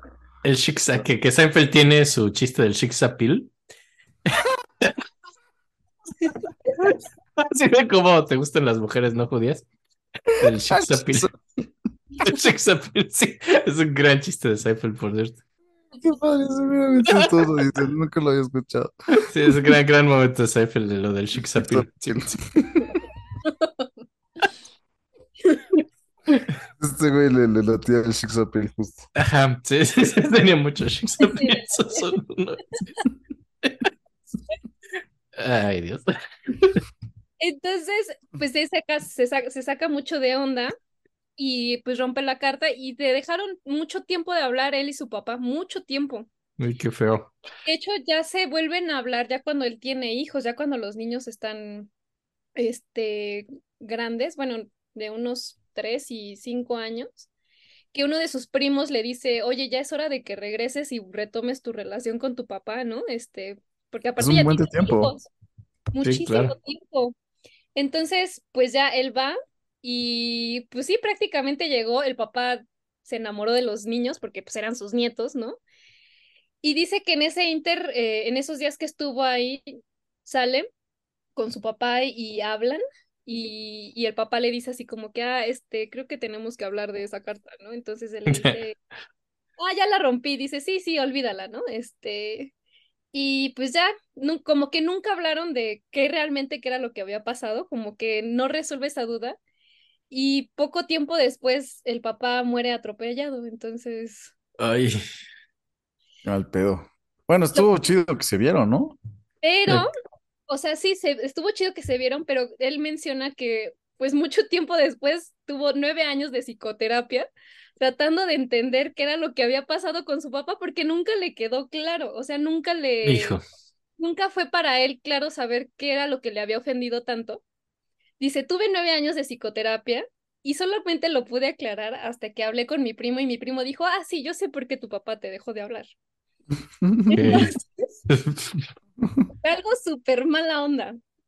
Eh, la mamá de Philip Glass, Aida, este, como que hu- hubo un momento en el que sí era como muy purista de la religión, ¿no? Entonces, los hermanos de Ben, los, sus, este, ellos no se casaron con mujeres judías. Entonces, como Aida no quería que Ben se relacionara con ellos, les prohibió entrar a su casa. Entonces Ben estaba muy enojado porque no la dejaba ver a sus hermanos y de hecho Ben se escapaba para ir a verlos y, a veces, y, en esos escapes a veces se llevaba a los niños, pero Aida nunca le dejó que sus hermanos entraran a la casa ni que convivieran con ellos. Entonces la venganza de Ben para Aida fue prohibirle hablar con verga. ¿Qué? Estuvo horrible. Yo dije, ¿qué clase Qué de feo. es así como para vengarme de mi mujer, le voy a quitar lo que más quiere que es su hijo, ¿no? Entonces, Típica. Guau. y entonces los nueve años de psicoterapia se resolvieron cuando el primo le dijo que todo había sido una venganza de sus padres. La típica. Los hijos sirven de venganza. Los hijos siempre sirven de venganza, güey. Qué mal. Son muy mal consejos, sobrino. No hagan eso. No más van a tramar a sus hijos, pero se van a. No sean buenos padres, o sea, los hijos que, pobres hijos. Oigan, perdón, yo estoy comiendo aquí bien quita de la pena. y- No está bien. Yo, la siguiente rola, voy por unos huevos duros. De hecho, justo quería mencionar y para poner la siguiente rola, Ah, muy bien. Este, mm, eh, hace eh, Philip Glass mucho tiempo después y por encargo de una filarmónica hace su primer concierto para violín y lo hace pensando en su papá. Entonces es como una, pues como parte como de resolver este conflicto con, con él. Entonces quería que escucháramos esto que va dedicado a su papá y que Esto pues, que va. Ah, sí. no muy así, ¿verdad? Una mermelada para el papá de. Philip. Este, te- sí, la puse en la playlist. una- el Violin Concerto 1. Ujú. O sea, Una mermeladita por culé.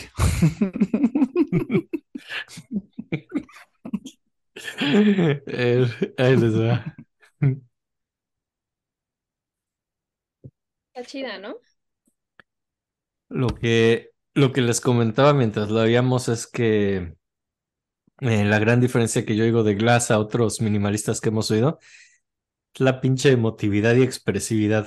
Eh, es muy expresivo, no sé, es el único que creo que me hace tener sentimientos de los minimalistas. Los otros son muy interesantes, pero este sí me hace sentir cosas. Incómodo. No me gusta sentir. A mí Ray sí se me hace también muy emocional. ¿También te, te, te emociona, Ray? Sí, a mí se me hace muy emotivo. y- Pero creo que, eh, o sea, Mm. se me hace, no sé, siento que Glass no está peleado con el ritmo y la melodía, Sí, ni no. con la armonía. O sea, como Justo. que no está peleado en general con estos pilares, ¿no? Como, Y es interesante que lo menciones porque justo era su objetivo, o sea, estudiar esos tres conceptos por separado y juntarlos de manera en la que pudiera tener sentido para él en, en su concepto de música. Y lo menciona en su libro así, ritmo, armonía y melodía, ¿no? Eh, y, y- lo explora en diferentes facetas, eh, por separado, en conjunto, unos juntos, pero, pero el, el concepto de los tres era lo que quería integrar para hacer su concepto propio. Y eso es su objetivo principal. sí, sí se nota, ¿no? Porque sí los usa, a diferencia de los otros que, no sé, el Among es un, un güey que es muy conceptual. O sea, ese güey más bien le valió madres y hacía cosas, Vamos a dejar que una nota dure 40 minutos. ajá, Eso ni es ritmo abstractos, ¿no? Y a ver qué hace, a ver qué suena, a ver qué pasa, ya sabes, como a la verga, a ver cómo se siente la gente durante 40 minutos. Y, y mucho tenía que ver con estar, en, en es, estar ahí presente. O sea, no tiene mucho sentido si lo escuchas en una grabación. O sea, es, Ajá, es sí, no. visualmente se complementa todo. Entonces, Sí, es justamente parte, tú eres parte de la música, la gente es parte del show. Lo, lo, lo chistoso es que yo creo que esto es lo que hace que Glass sea un compositor pues, muy rico en muchos aspectos, que en serio tiene todos estos elementos de la música. Y lo raro es que creo que es justamente lo que hace que mucha Que no gente lo critique. Exacto, porque que lo vean como pop y cosas así más Y es que sí superficiales, es, porque, en el, porque en el siglo XX y XXI está teniendo melodía, ¿no? Lo cual, pues, la gente más avant dice, "Ah, hizo una melodía. Pues es que ya suena como rock, ¿no? O sea, ya es como, güey, pues la diferencia de eso y una banda de rock es nada más como... Pero yo creo que es lo que le da valor. Yo creo que es lo mismo por lo que lo critican, ¿no? Sí, sí, sí. y fue súper odiado en su momento, ¿no? O sea, fue criticado a, a montones, pero también fue muy amado por, por lo que hizo ya más adelante, sobre todo con cuando presentó Einstein on the Beach, Mm. ¿no? Ahí rompió totalmente el canon de la ópera y de la ópera que se presentaba en el Met, ¿no? Este, que, que, que- nunca la he escuchado. No, Ah, después lo vamos a comentar, no te preocupes. Llegaremos nunca, a- yo nunca le he oído entera de principio a fin. Yo tampoco la vida entera de No. O sea, he visto partes y, he- y- y- y- pero ahorita, ahorita llegamos a eso, no nos Ok, ok, ok, ok, ok. Pero, pero esta rola entonces no fue bien recibida. Esta sí, en el- bueno, y esta fue ya más adelante, te digo que esa la, la compone ya más adelante, la queríamos poner por lo del pleito del papá, porque esta fue Claro, la que, por la muerte. la que, play- que la que compone pensando en él, y él menciona que la hice de una, o sea, que la hizo más este mm, conservadora, ¿no? Pensando en la música que le gustaba a su papá, su papá le gustaba mucho Mendelssohn. Entonces, quiso tratar como de rescatar un poco esa, ese espíritu, ¿no? De, de, de la música y la estructura, pero sigue haciendo lo propio. Y ese movimiento me gusta mucho porque es muy solemne, ¿no? Es, es el... Es muy solemne. Está es- bien chido. Puedes sentir la tristeza, ¿no? A lo mejor en la que está pensando en el papá y que a lo mejor las cosas no acabaron bien, pero Y no sé si porque lo dijiste, pero en mi mente, digo nada más porque lo dijiste, pero sí no lo veo tan lejos del concierto de violín de Mendelssohn. O sea, sí, sí. Sí, es muy diferente en cómo está hecho, pero, pero el carácter eh, no, no está tan lejos. está tan lejos, exacto. Am, entonces, eh, menciona que tiene cuatro cosas en la cabeza que le ayudaron a componer cosas en, a lo largo de su vida que fue el yoga, el budismo, el taoísmo e- y el tai chi, la tradición tolteca, que es ahí donde viene la conexión con México, ¿no? Este, porque le encanta, o sea, para él la cultura es lo que enriquece, ¿no? La cultura hablando de diferentes eh, países, ¿no? Y lo que le gustaba es ir al país y empaparse de todo, ¿no? Empaparse del- de, la historia, de las lenguas, de lo, de lo que era formado por, por, por ese pueblo, ¿no? Entonces, aprende yoga y, y como ya mencionábamos, eh, el budismo y se va a, a India, ¿no? Empieza a practicar tai chi, que es otra disciplina diferente. Y, que, y quería mencionar justo esta conexión con, con México, ¿no? Porque él, él menciona que empieza a leer sobre, sobre los toltecas. Se encuentra un libro de Víctor Sánchez, que es un antropólogo, que es su amigo de todo el, de hace mucho tiempo y que cuando viene a México siempre va con, con este antropólogo que es Víctor Sánchez que es un libro que escribió de los toltecas del nuevo milenio, este, y lo empieza a leer y le encanta, ¿no? Entonces quiere venir a México, viene a México, hace muchos eh, viajes a San Potosí, a este, mm, a Mérida, a conocer todo, ¿no? O sea, no nada más enfrascarse en los toltecas, sino en toda la cultura que, que, que compone México. Eh, aprovecha porque en 1977 organizan un, este, esto ya es más adelante, pero organizan un concierto en, en Bellas Artes. Y entonces empieza con esta idea de tratar de componer algo que tenga que ver con, con México y, y la cultura de aquí. Que la neta, debo de ser hubiera muy- estado en el mundial, ¿va? El mundial fue del 76, 70. del 70. Ah, verga, perdidísimo. Debo de decir que la sinfonía que tolteca que él compuso no, no se escucha muy Muy mexicana, mexicana.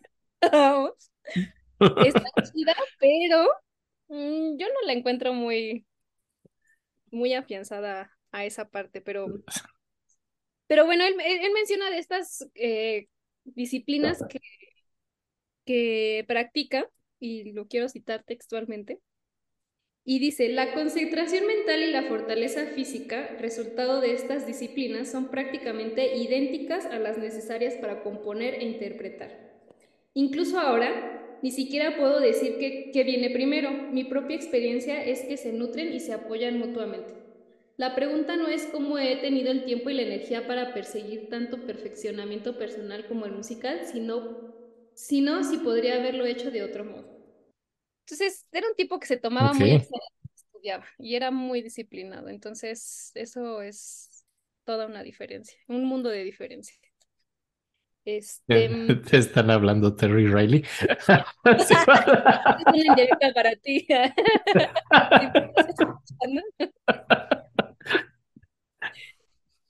Este, mm, entonces hace este viaje a México, se le encanta, ¿no? Le encanta venir a México, le gusta.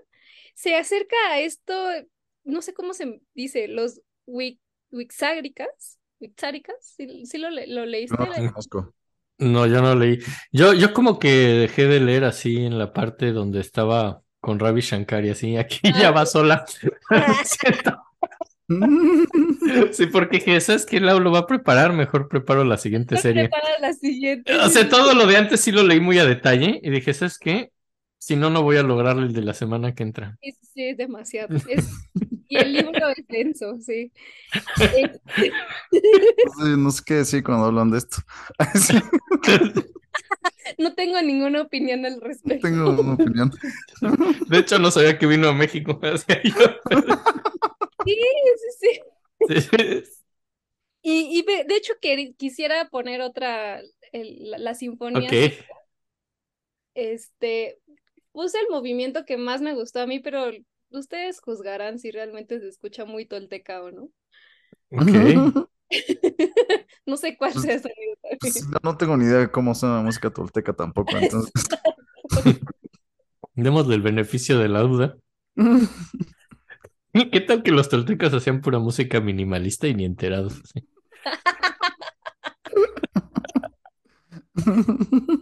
De hecho, es la última que puse en la playlist. Ah, a ver, ahí va. Está chida.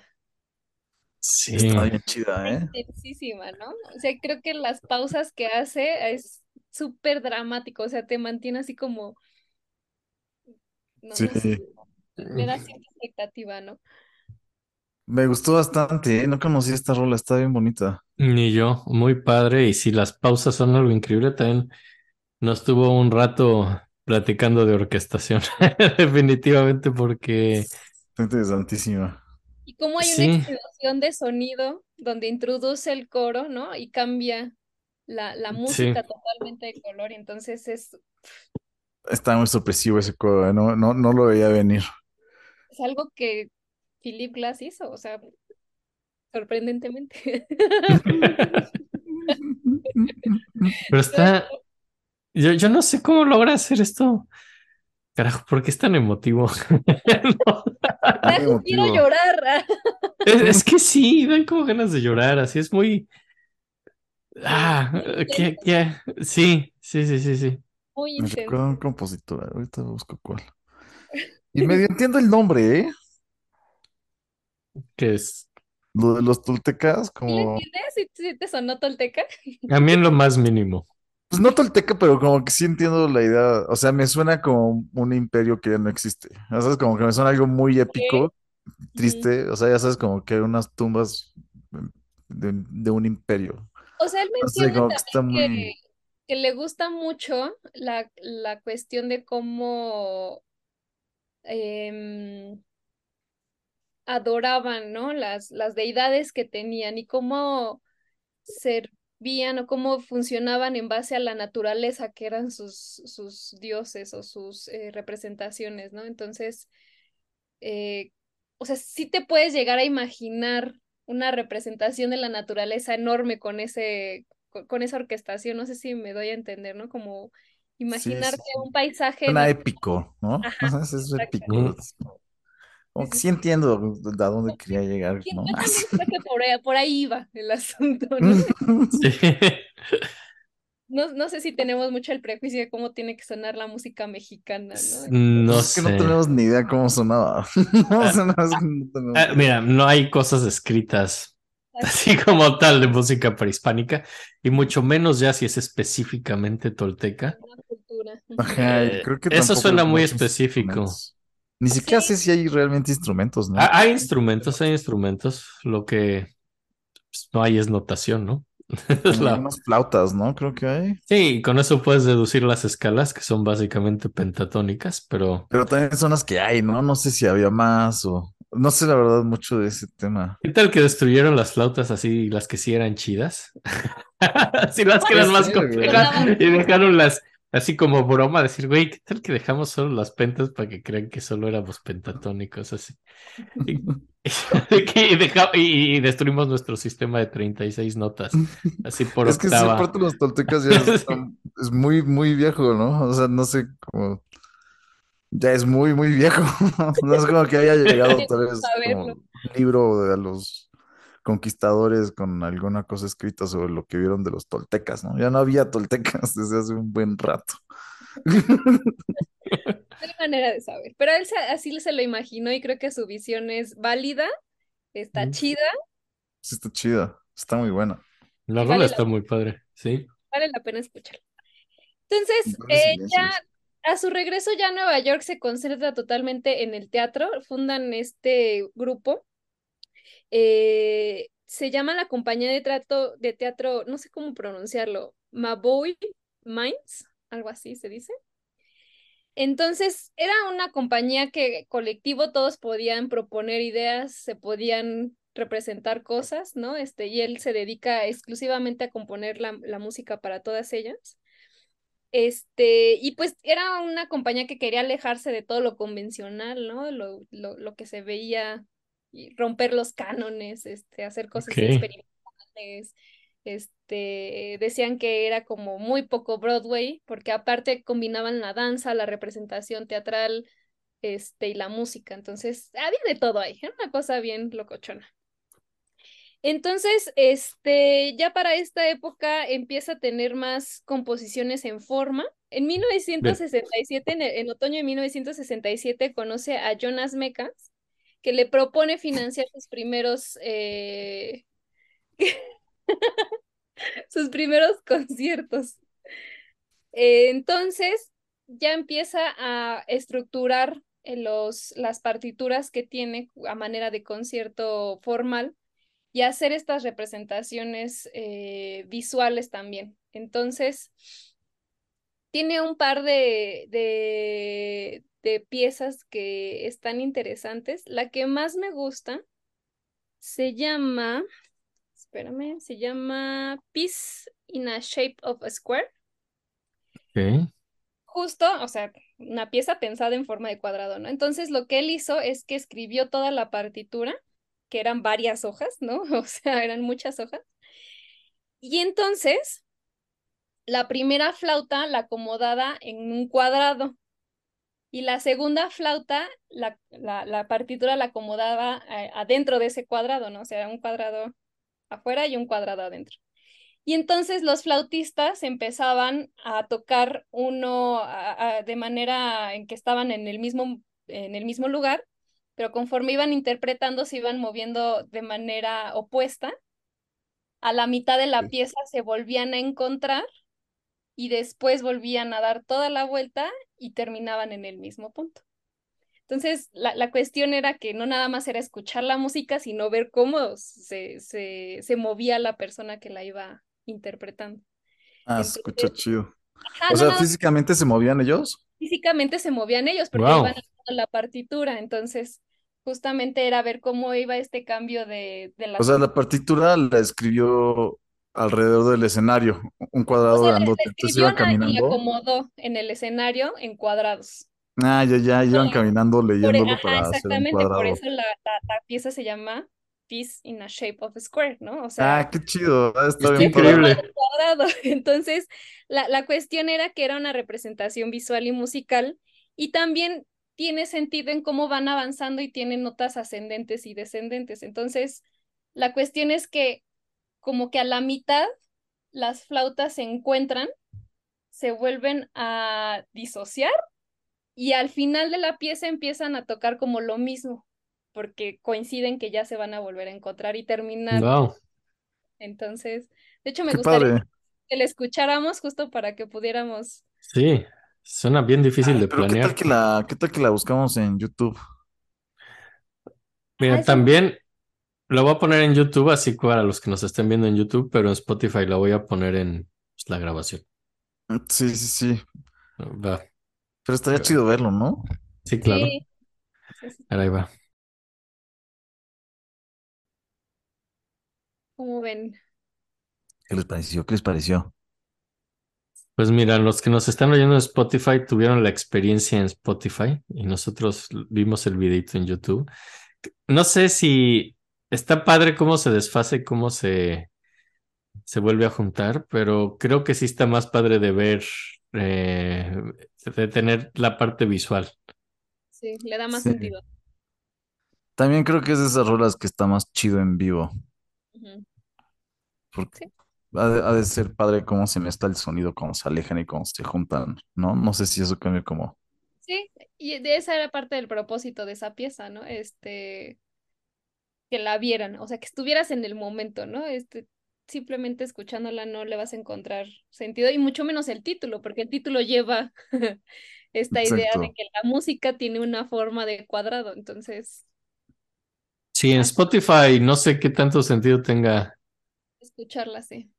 Bueno, pero pueden escuchar cómo se alejan y se juntan las dos flautas, yo creo. Sí, si la escucharon, la cagaron.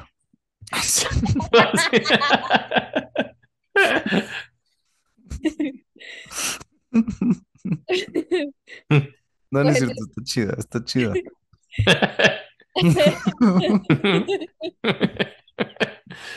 Cayeron, ¿no? ¿Sabes?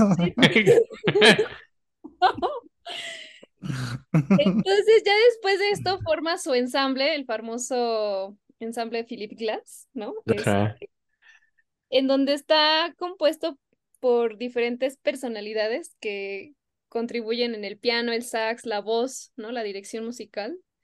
Este, una de las reglas que pone Philip Glass eh, para su ensamble es que solo tenían que tocar música de él, ¿no? Este, los ensayos no podían desperdiciarse en música de otras cosas, porque pues su objetivo era interpretar música de, de Philip Glass, ¿no? Todos podían contribuir a eso, pero si querían tocar de otros compositores, tenían que organizar ellos los, los ensayos, ¿no? Entonces. Se puso muy estricto en esa parte, pero bueno, su propósito justo Pero era... eso no tiene que ver un poco con lo de Steve Reich, porque lo que habíamos visto es, la semana pasada lo platicamos, digo, ese no ha salido, entonces tú no has oído este capítulo, No, yo pero, pero Steve Reich y Philip, el, el ensamble de Philip Glass y el de Steve Reich era la misma gente, casi, casi, solo que a veces tocaban con uno y a veces con otro. Exacto. Y empezaron muy bien, muy amigos, pero acabaron peleándose, ¿no? Reich y Glass. Y, y pues como que tocaban la música de los dos, prácticamente las mismas personas en, a principios de los setentas. Esta regla me suena a, a decir, y no toquen música de Reich. Si no, Así después de la pelea. A eso me suena un poco esa regla, ¿no? Sí, a mí también. sí, De, ok, pueden seguir conmigo, pero en mis horas nada más toquen mis cosas, ¿no? Ya sabes. Bien envidioso. Fue de Rai. Que medio es lo yo no natural, sabía- ¿no? Yo no sabía eso, pero sí, podría tener sen- todo el sentido del mundo, porque aparte, eh, Glass ponía el lugar donde ensayaban, entonces decía, pues están ocupando mi espacio, está, tienen que Claro. tocar ¿no? Entonces, pues por ahí va, yo creo que sí va por ahí el asunto, un poco de rivalidad. Sí, Sí. que también es lo natural, ¿no? Si tú tienes un ensayo para tu música, pues que toquen tu música es lo más natural. ¿no? O sea, ¿por qué harían otra cosa? Según yo, pero no, no muy bien, pero sí. Ah, y aparte con estos, estos conceptos que son más abstractos, que sí necesitan ensayarse bien, ¿no? O sea, para que todos los músicos pudieran entender lo que quieres transmitir con tu composición, pues sí, ocupas todo el espacio para transmitir la idea. Entonces, al fin y al cabo, puede que sí tenga sentido. Sí, sí, sí. Pero mira, Además me imagino que les pagaba o algo así. Sí, les ¿no? pagaba por lo que sacaban en, de los poco que sacaban en, en los conciertos. De hecho, menciona que su primer concierto fue el 13 de abril de 1968 y había solamente seis personas y una de ellas era su mamá, ¿no? Entonces,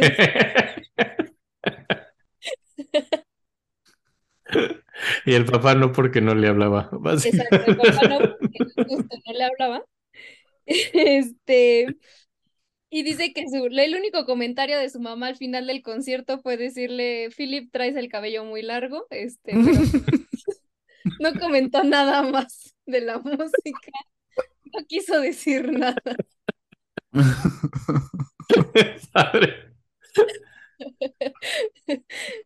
Entonces,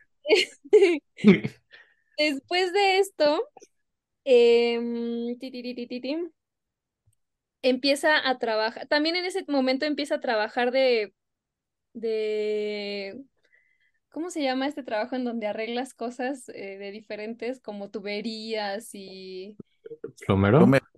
como, pl- ajá, exacto, de plomero, sí, perdón, se me fue la O sea, no sabía nada de plomería, pero pues él entraba a lo que le daba dinero, ¿no? Eh, Joan trabajaba limpiando casas y pues lo que sacaban era lo que ocupaban para comer. Entonces, pues era de sus, de sus trabajos que, de esos que coleccionó de, de muchos, de muchas cosas. Tuvo una presentación en el Museo del Guggenheim en, en Nueva York también. Entonces empieza también este concepto de hacer conciertos en museos, ¿no? Como para complementar las exposiciones, tanto de escultura como de pintura, con la música. Entonces, eso también le ayudó mucho a explorar ciertas cosas. Qué chido. Sí, es- eso está padre. La verdad creo que eso no sé si se siga haciendo en... Aquí no tanto, pero no sé en Estados Unidos sí. ¿Cómo? ¿Hacer qué? Que hacer conciertos. Conciertos, sí. Sí, todavía. Hace poco fui uno en el Museo de las Ciencias Quirúrgicas. Estuvo- sí, sí, estuvo chido. Que se llama, extrañamente se llama el IMSS, el, el, No. Sí, International Museum of Surgical Science. Ah, sí, es cierto. Qué chido. Sí, entonces sí, sí fui al IMSA a un toquín. Sí, al IMSS está chido. Sí, al IMSS, un. Sí, gran Aquí museo. también pasa. Sí. Sí, sí, como de música más, supongo que rara o con artistas más jóvenes o en museos nuevos. Así, como- Sí. y digo, en Bellas Artes, obviamente, ¿no? Ajá, sí, sí, sí, pero que esté en la galería y el concierto como que no es tan común aquí, pero Sí, pero te digo, como yo creo que más de cosas más nuevas, ¿no? Como de, más de Sí. chavos. ¿Alguna vez fui al- al- Ya, algo, algo viene el Rufino Tamayo cuando vivía en México también? Ah, sí, Sí, seguro. creo que ¿no? sí. También el Rufino Sí, Tamayo sí, debe sí, pasar. sí. Bueno, y ya después, eh, ya en los 70 se empieza a crear eh, otras composiciones. En- de 1967 al 74 compone su famosa obra de Music in 12 Parts, ¿no? Que también Mm. es parte de, de las grandes composiciones que se conocen y que son muy famosas. Que de hecho él primero compuso la primera pensando que había hecho como, como que había ensamblado 12 partes diferentes en una pieza. Y cuando la muestra, se confunden y piensan que más bien son 12 partituras, ¿no? O sea, más bien 12 piezas diferentes, no 12 instrumentos diferentes o 12... Ahora, Entonces cambia todo el concepto y por eso se tarda tanto tiempo en componer las 12 piezas, ¿no? Que, que componen todo, toda esa obra. Y ya después le llega la idea de componer Einstein on the Beach, ¿no? Que es su ópera, uf, su ópera más conocida con la que lo lanza al estrellato y entonces esto lo, lo coloca dentro de los compositores pues de la época más, más famosos y más importantes. Entonces se junta con este productor que se llama Robert Bob, le él le dice Bob, a los Robert le dicen Bob, pero se junta con Bob Wilson, entonces empiezan a tener una muy buena amistad, quieren hacer esta ópera y entonces primero quieren decidir de quién la va a hacer, ¿no? Entonces, no sé por qué, pero Bob la sugiere que la ópera la hagan de Hitler, pero él dice no. Hitler.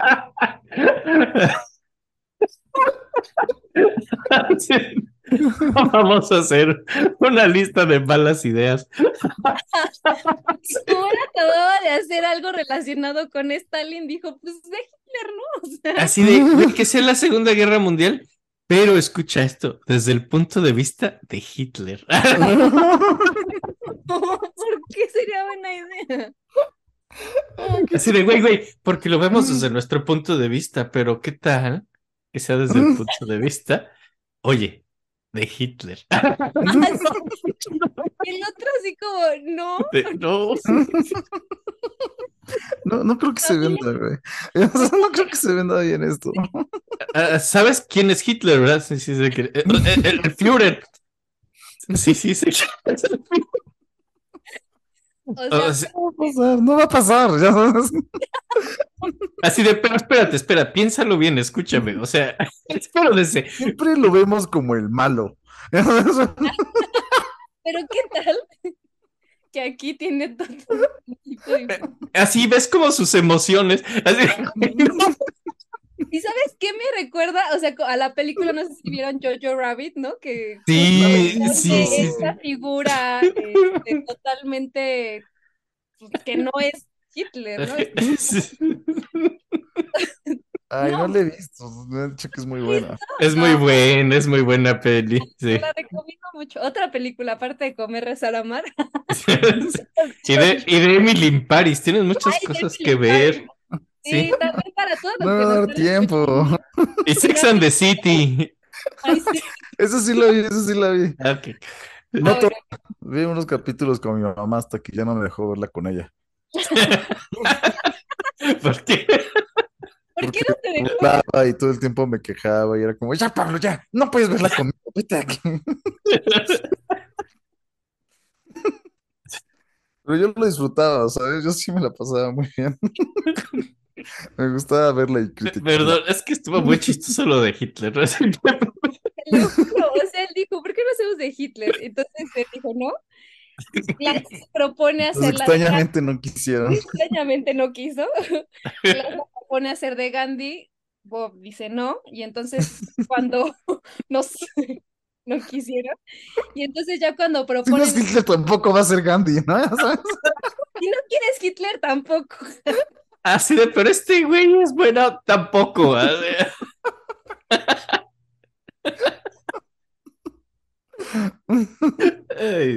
pelea.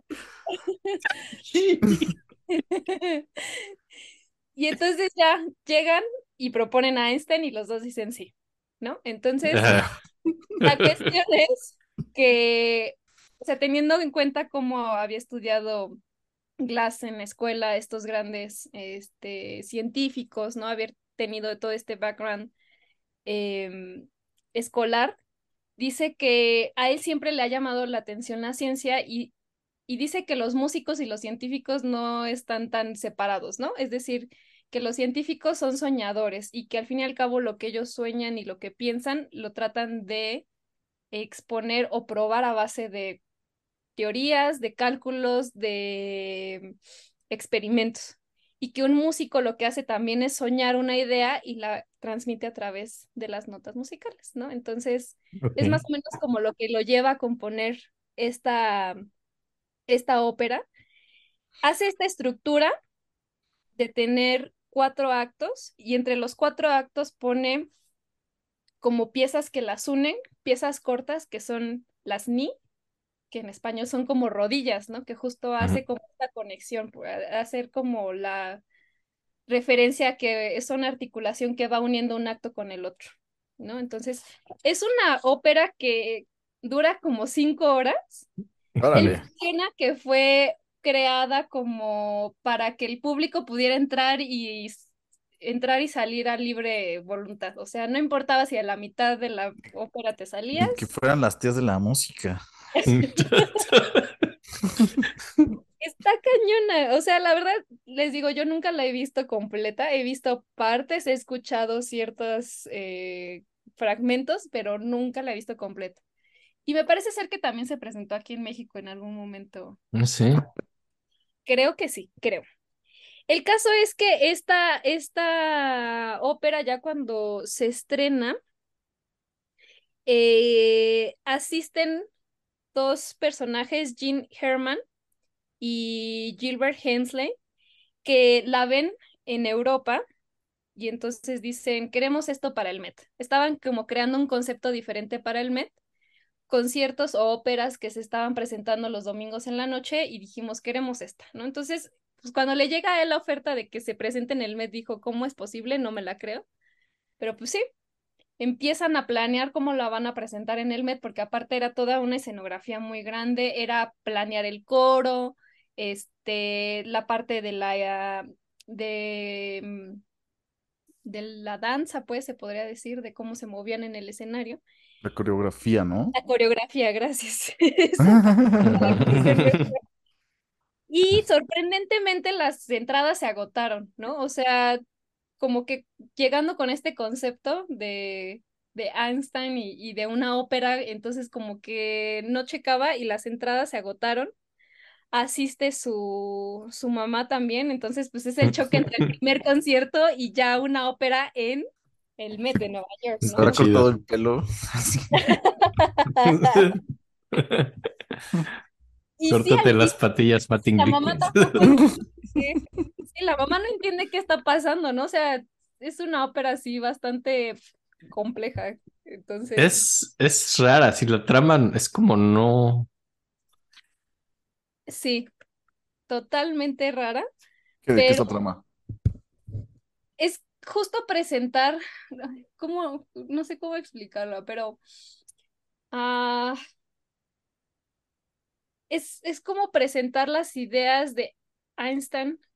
No, no sé, no me quiero equivocar en cómo la quiero presentar yo, pero como presentar la, la, las ideas que tenía Einstein y cómo fue formando sus teorías, ¿no? Como un soñador, que era lo que comentaba, ¿no? Entonces, al final, la ópera termina con un acto entre eh, como un apocalipsis del mundo, pero también en un acto de amor entre dos personajes. Entonces es algo muy extraño. O sea, la verdad es que es... A mí me confunde mucho la parte donde hay muchos Einsteins, o sea.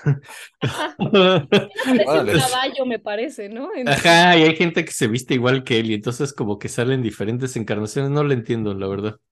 Vale. Estaría padre verla en vivo, ¿no? Creo que estaría Sí. interesante. Sí, sí sería enriquecedor, definitivamente. la idea de que puedes entrar y salir. Ajá, sí, dice que Ah, es está libre, o sea, que no, no necesitas estar encadenado al asiento, ¿no? Entonces, y siendo una ópera tan Vale, larga. puedes ir un ratito y luego dices, ¿qué pedo? Vamos por unos cochos. Ajá. Regresamos que a los últimos 15 minutos. ¿Es ok? ¿va? Ay, ¿No? seguro todo el mundo está en el final. Sí, sí. justo. Sí, porque aparte la última pieza, la Ni 5, o sea, la, la, la con la que termina es bastante bonita y, y es así. Creo que vale la pena escucharla si quieren. También está chido, ¿no? Como en el estadio, antes de que acabe, sabes que va a salir la gente, va a haber tráfico. Dices, güey, vámonos 20 minutos antes. Pero en el estadio hay un problema que es que es la parte donde se definen los partidos, si están parejos, es justo el final. Y es justo Sí, donde Pero eh, luego eso es lo molesto. o sea. 3-0, güey, ya sabes, como, güey, Ah, bueno, ahí 3-0, sí. que nos vamos, ¿no? Va a haber tráfico. Sí, ya, vámonos. Tal vez es algo así, ¿no? Ya la escuchaste antes, dices, güey, vámonos, vamos a evitarnos 20 minutos, Vamos a evitar 20 minutos de salir de aquí. Y al final dice que él hace tres óperas que son como la, tria- la trilogía, ¿no? Bueno, esta es de Einstein, la siguiente es de Gandhi, si logra hacer la que quiere hacer. Al final si la hace él, se aferra.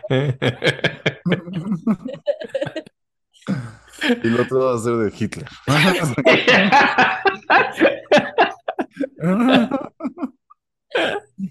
Y la última, la de hace de Agnaten, que es este, y que esa también es una ópera muy famosa que últimamente ha tenido, que tuvo muchas representaciones en el Met, creo que la temporada antepasada, me parece. Órale. Esa ópera me gusta mucho, esa sí la he visto, es muy visual. Trata de este faraón Akhenaten, que es el primero, el precursor, o quiso poner una religión monoteísta, ¿no? En, en, en el Egipto antiguo, donde adoraban muchos dioses, él quiso ser un dios monoteísta, el dios del sol. Entonces, la idea de estas tres óperas en conjunto es tratar de presentar a tres personajes que trataron de cambiar las ideas del mundo sin violencia, ¿no? O sea, Einstein con sus teorías de la ciencia, Gandhi con la idea de, este, ¿cómo De se no llama? comer. La anorexia. No, de, de... No, de la resistencia. Ay. La dieta.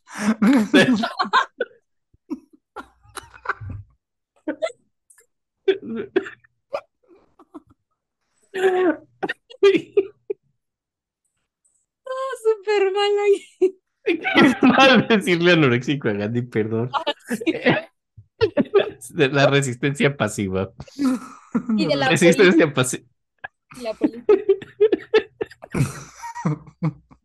Y Agnaten de la religión, ¿no? Entonces son como los tres puntos en los que él se interesa, lo quiere representar y lo logra, ¿no? Entonces, si tienen oportunidad, creo que la, la, la, sí, la mm, ópera de Agnaten está en YouTube, si la quieren ver. Sí, este, Esa, esa fíjate que nunca la he oído. ¿Cono- Está padrísima y visualmente es muy, tiene mu- muchas cosas muy fuertes, o sea, est- está muy bien hecha, pues la, la, la representación está padrísima, entonces se las recomiendo mucho. Se... mm, Y ya después pasamos a cómo empezó también con la idea de componer para cine, ¿no? La, la- sus, sus eh, experiencias eh, tratando de conjuntar estas dos partes. Digo, ya había hecho óperas, ya, ya empezaba a hacer sinfonías, empezaba a tener más, más este poder y, y más, más este, ser más fuerte en, en esta cuestión de la composición. Y entonces ya empieza a pasar a la parte del, del cine, ¿no? Entonces dice que sí es muy diferente trabajar con un director, ¿no? Que tiene una idea muy establecida de lo que quiere del, de la música que va a acompañar su, su película, a trabajar en una ópera, ¿no? Porque realmente la ópera es tratar de combinar lo que yo quiero con también el director, ¿no? De, de la puesta en escena, pero pues aquí con el soundtrack de una película, pues te tienes que casar con la idea de la, de- del, del director de la película y tratar de, de compaginar estas dos partes, ¿no? Entonces dice que para él es un poco más complicado componer para una película, pero ha hecho soundtracks que son icónicos, ¿no? Como mencionabas el de Drácula. Sí. Eh, Drácula. Sí, sí, sí, sí. eh, y ese es también muy El del icónico. que se hace viejito, ¿no? Digo, el que nace viejito y se hace joven también lo hizo él. No, él, ese lo hizo otro. Ese es el, Ah, estás hablando de la perdón. de Benjamin Ah. Button. Ajá. Pero No, no- Esa la Ah, me hizo equivoqué. después, la, la famosísima de Glass es Las Horas, ¿no? De las Hours. horas. Ah, huevo, sí, sí, sí, sí, sí, sí. Justo las horas. Y dice que habla, habla en su libro justo de, de esa película, porque es el, el, productor de la película, que es Scott Rudin, ya había contratado a alguien más para hacer el soundtrack, pero no le gustó, lo despidió y entonces contacta a Philip Glass y le dice, oye, quiero que compongas el soundtrack, ¿quieres escuchar lo que han compuesto? Y él dice, no, no, no, no me des no me des ningún contexto, ¿no? Entonces empieza a componer para esta película que es muy buena, si no la, has vi- no la han visto, véanla, ¿no? Este, porque es la historia de tres mujeres, una de ellas es Virginia Woolf, eh, que es interpretada por Nicole Kidman. Entonces, son tres mujeres en tres diferentes épocas, y entonces dice que lo que él quiere es, o sea, o que el problema de este sound- soundtrack es tratar de re- re- representar tres historias en, en una película, ¿no? De tres personas diferentes. Entonces, que al final la música debía, dice, me parecía que la música debía producir alguna especie de alquimia estructural. De algún modo debía articular la unidad de la película, ¿no? Entonces, a mí me encanta ese soundtrack, es mi favorito y de hecho hoy me llegó el disco de, Sí, sí de vi. Te sí, sí que me encanta, este, y me gustaría que escucháramos. ¿Va? A ver, ahí les va. Pues fue de sus soundtracks, es de sus soundtracks más famosos, esos. Si lo pueden escuchar completo, se los recomiendo ampliamente. Y eh, también en este inter, entre que ya empieza a componer para otras cosas, este, trabaja en el taxi, el fa- la famosa, las famosas anécdotas de trabajo en un taxi, lo hizo por cuatro años. Sí.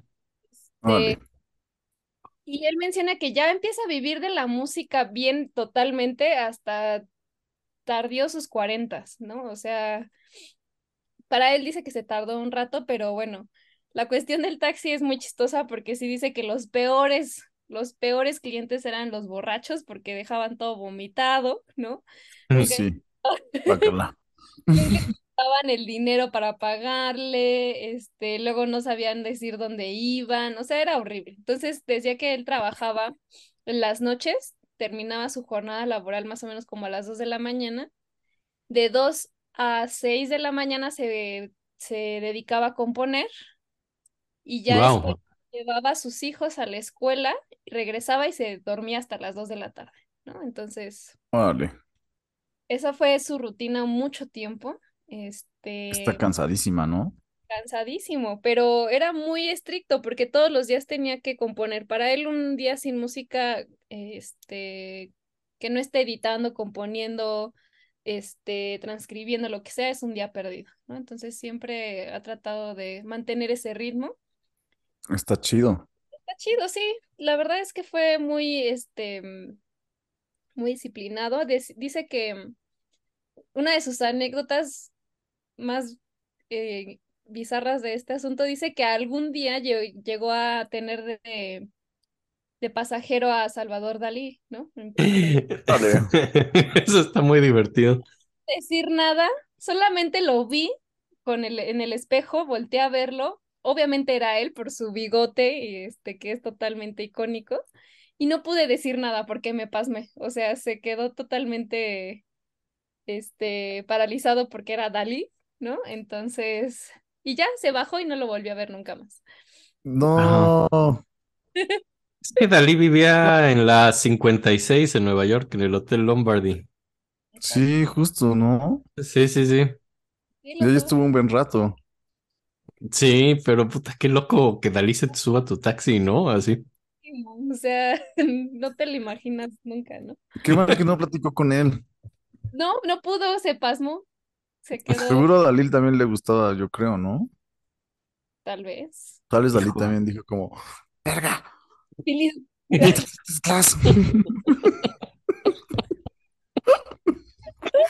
¿Sabes qué hago? El bigote. El bigote es un gran recurso para cuando no tienes nada que hacer, ¿verdad? Es buenísimo, yo lo uso mucho, como que hago, Oh, me voy a peinar el bigote. Así no tengo que hablar. Sí lo he hecho conscientemente muchas veces. Oh, mm, Mm, la gente... flexionando lo que están diciendo, ¿no? Entonces digo, mm, interesante. Exacto. Ajá, así no tienes que decir nada realmente, solo eso. Pero parece Como que me acabo de dar cuenta, me compré unos lentes que están bien chidos. Me costaron, me costaron 50 pesos en el centro. Se los voy a enseñar. Miren qué chidos Uh. están. padres. Están padres y tienen, tienen esta cosa curiosa. No, no, no sirven bien para el sol, obviamente. Ay, no tienen protección. Pero tienen sí para la luna. así. No sé si de hecho sirven como algo para quemarme la retina. Pero los- sí, sí cambian el color, ya sabes, lo vuelven como menos amarillo. Entonces, ah, pasaron dos cosas chistosas. Una es que cuando entro a los bancos, como medio no parecen de sol, no me dicen nada. Entonces dejan que entre a cualquier lugar con ellos porque piensan que son lentes para ver bien. Lo cual está chido. Y la segunda es que cuando te lo quitas, como son morados, y como que me explicó mi hermana que es justo como el color contrario al amarillo, cuando te los quitas, Mm. te sientes en México. ¿Sabes? Como en una de esas fotos gringas de México. Porque todo se vuelve muy amarillo de repente. Es como, "Verga, ya entiendo la mirada de los gringos, güey. Sí, Entiendo qué es lo que ven. está muy chistoso cómo todo se vuelve amarillo. Así de, wow. Esto está bueno. Ya, perdón, no, no tiene nada que les quería contar. El color sepa, ya sabes, así como todo se vuelve sepa. No. Ay, No, no sé si eso fue muy largo, no tiene nada que ver con nada, perdón. Me distraje muchísimo. ¿Cómo llegamos a esto? Estábamos hablando de Dalí y su Ajá, ajá, fue por lo del bigote. Claro, sí, los bigotes, sí, por supuesto. Sí. Ay, ay, ay. Sí, ya, ya perdí el hilo otra vez. Es lo que pasa cuando Ya, haces un podcast con gente con déficit de atención.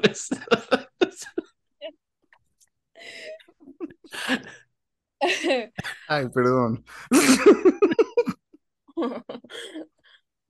Este. mm, Estábamos en el taxi con Dalí, Sí, que trabajó en el taxi, toda la época que trabaja en el taxi. Ajá, exacto. de época cansada. Y, y aparte, eh, lo que le gustaba de esos trabajos, él dice, los trabajos que me daban de comer, ¿no? Este, porque, pues al fin y al cabo, lo de la música no funcionaba. Luego, creo que en Einstein on the Beach perdieron mucho dinero, ¿no? Hasta acabó Ay, no. Porque al fin y al cabo, pues es financiar toda la producción, pagarle a la gente que está eh, trabajando ahí contigo y pues no daba, ¿no? Entonces, los trabajos que le daban para comer, buscaba trabajar mucho un tiempo y luego dejarlos, irse de gira y luego regresar a trabajar, ¿no? Entonces, esa era la bondad del, del taxi. Trabajaba creo que cuatro días seguidos y ya este mantenía ese, ese ritmo. Entonces, hasta tardío sus 40, casi sus 50, fue que dijo, ya puedo vivir de la música totalmente, ¿no? Y empieza a tener ya este crecimiento en contratar productores, contratar un asistente, ¿no? Ver editores, porque la otra onda de la música y de escribir música es este, los derechos de autor, ¿no? Este, todas esas cosas te vas haciendo como más conocido, más grande y empiezas a crear más música, pues tienes que, que cuidar, ¿no? Las grabaciones, compañías disqueras, todo eso, ¿no? Entonces, y al cabo, pues va creciendo y, y ahora su popularidad es increíble, ¿no? O sea, se volvió un referente de la música. A él no le gusta que le digan que es un músico minimalista, ¿no? Él, él dice que ese concepto fue creado para los arquitectos, o los arquitectos, los escultores, ¿no? O sea, no para los músicos. Entonces, al final, este, pues es un referente de, de este movimiento, ¿no? Que, que empezó y que, pues ahí sigue y sigue creando música en la actualidad. Entonces, sí, pues es, es increíble. A mí me, me encanta y, y soy súper, súper fan de, de Glass. Entonces su, su boom realmente fue como En los setentas. en los setentas. Ujú, Ya de ahí para adelante ya.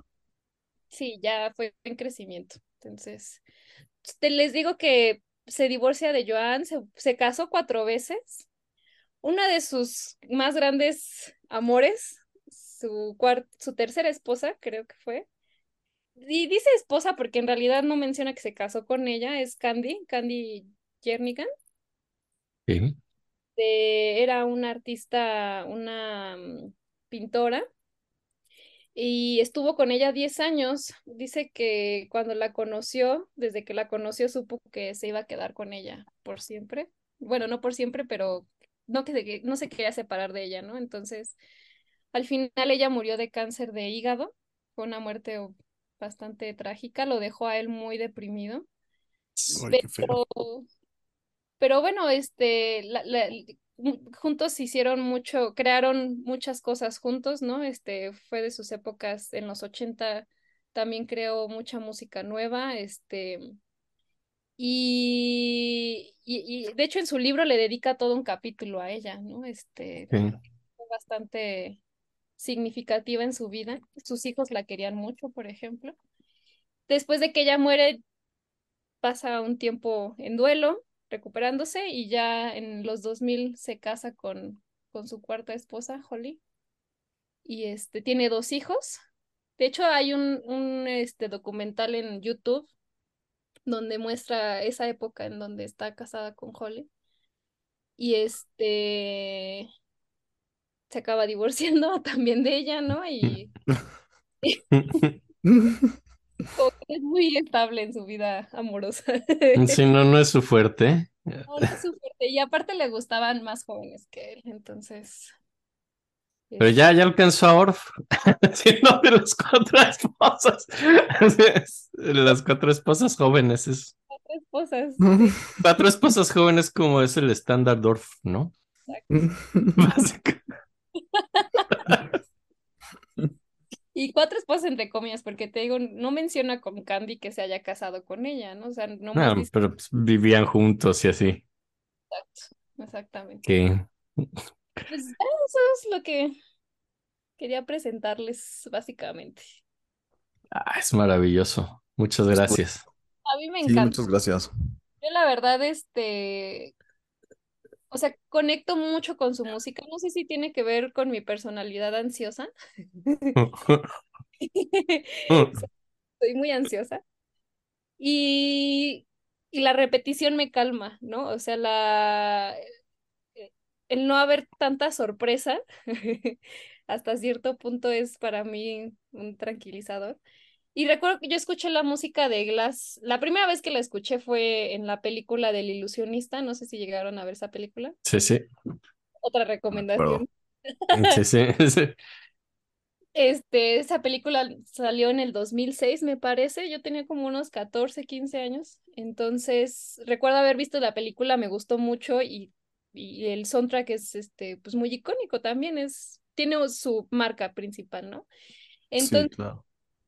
Recuerdo que vi esa película, porque soy de las que ve películas, cuando le gusta algo lo ve muchas veces, ¿no? Entonces, recuerdo la película mucho. La repetición. Exactamente.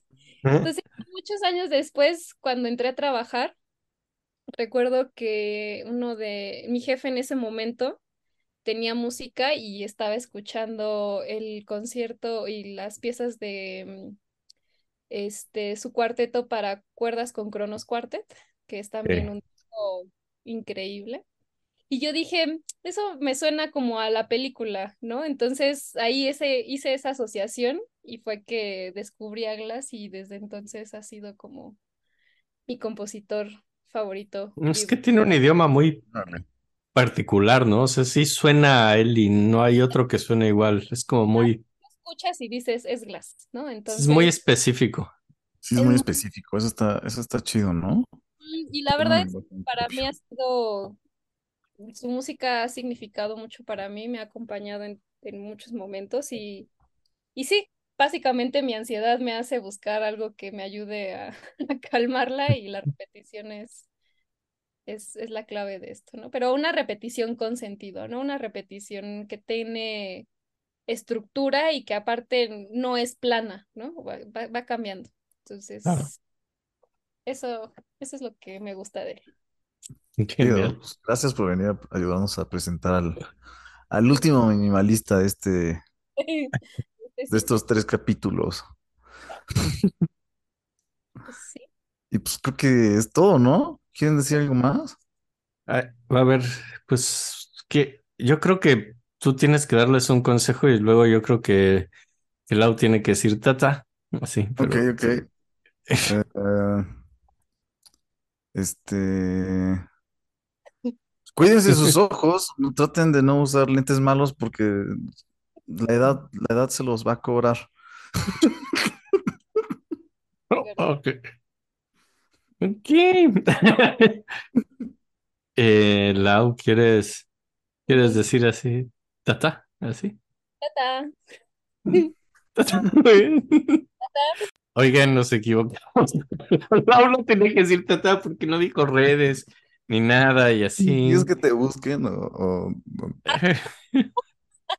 No, pues, eh, nada más en Twitter estoy como la Mollete. Este, ahí pueden seguir mi drama diario del trabajo, mis quejas,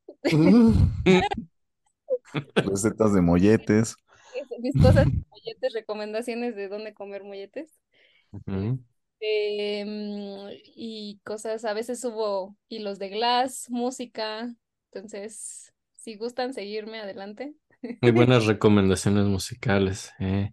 Vamos a dejarlos con una rola, ya aprovechando que regresamos después. Es cierto, no dijimos que les íbamos a dejar. Sí, ¿qué, qué, qué rola? ¿Con cuál quieres que los dejemos? Aquí es donde puedes así darte vuelo y dejar algo largo, lo que quieras, porque pues ya, ya nos vamos y ya ellos si quieren se pueden quedar, si no, no. Sí. Sí, aquí, mira, la libertad se respeta. Pues vamos a terminar con la que te puse ahí de con Cronos Quartet, ¿no? Este, Va, Ok, va, va, va. está tan chida y significativa para ti. exacto, exacto. Ajá. Ok, ok, ahora sí puedes decir tata después de que ya hicimos nuestro ¿sí? Tata.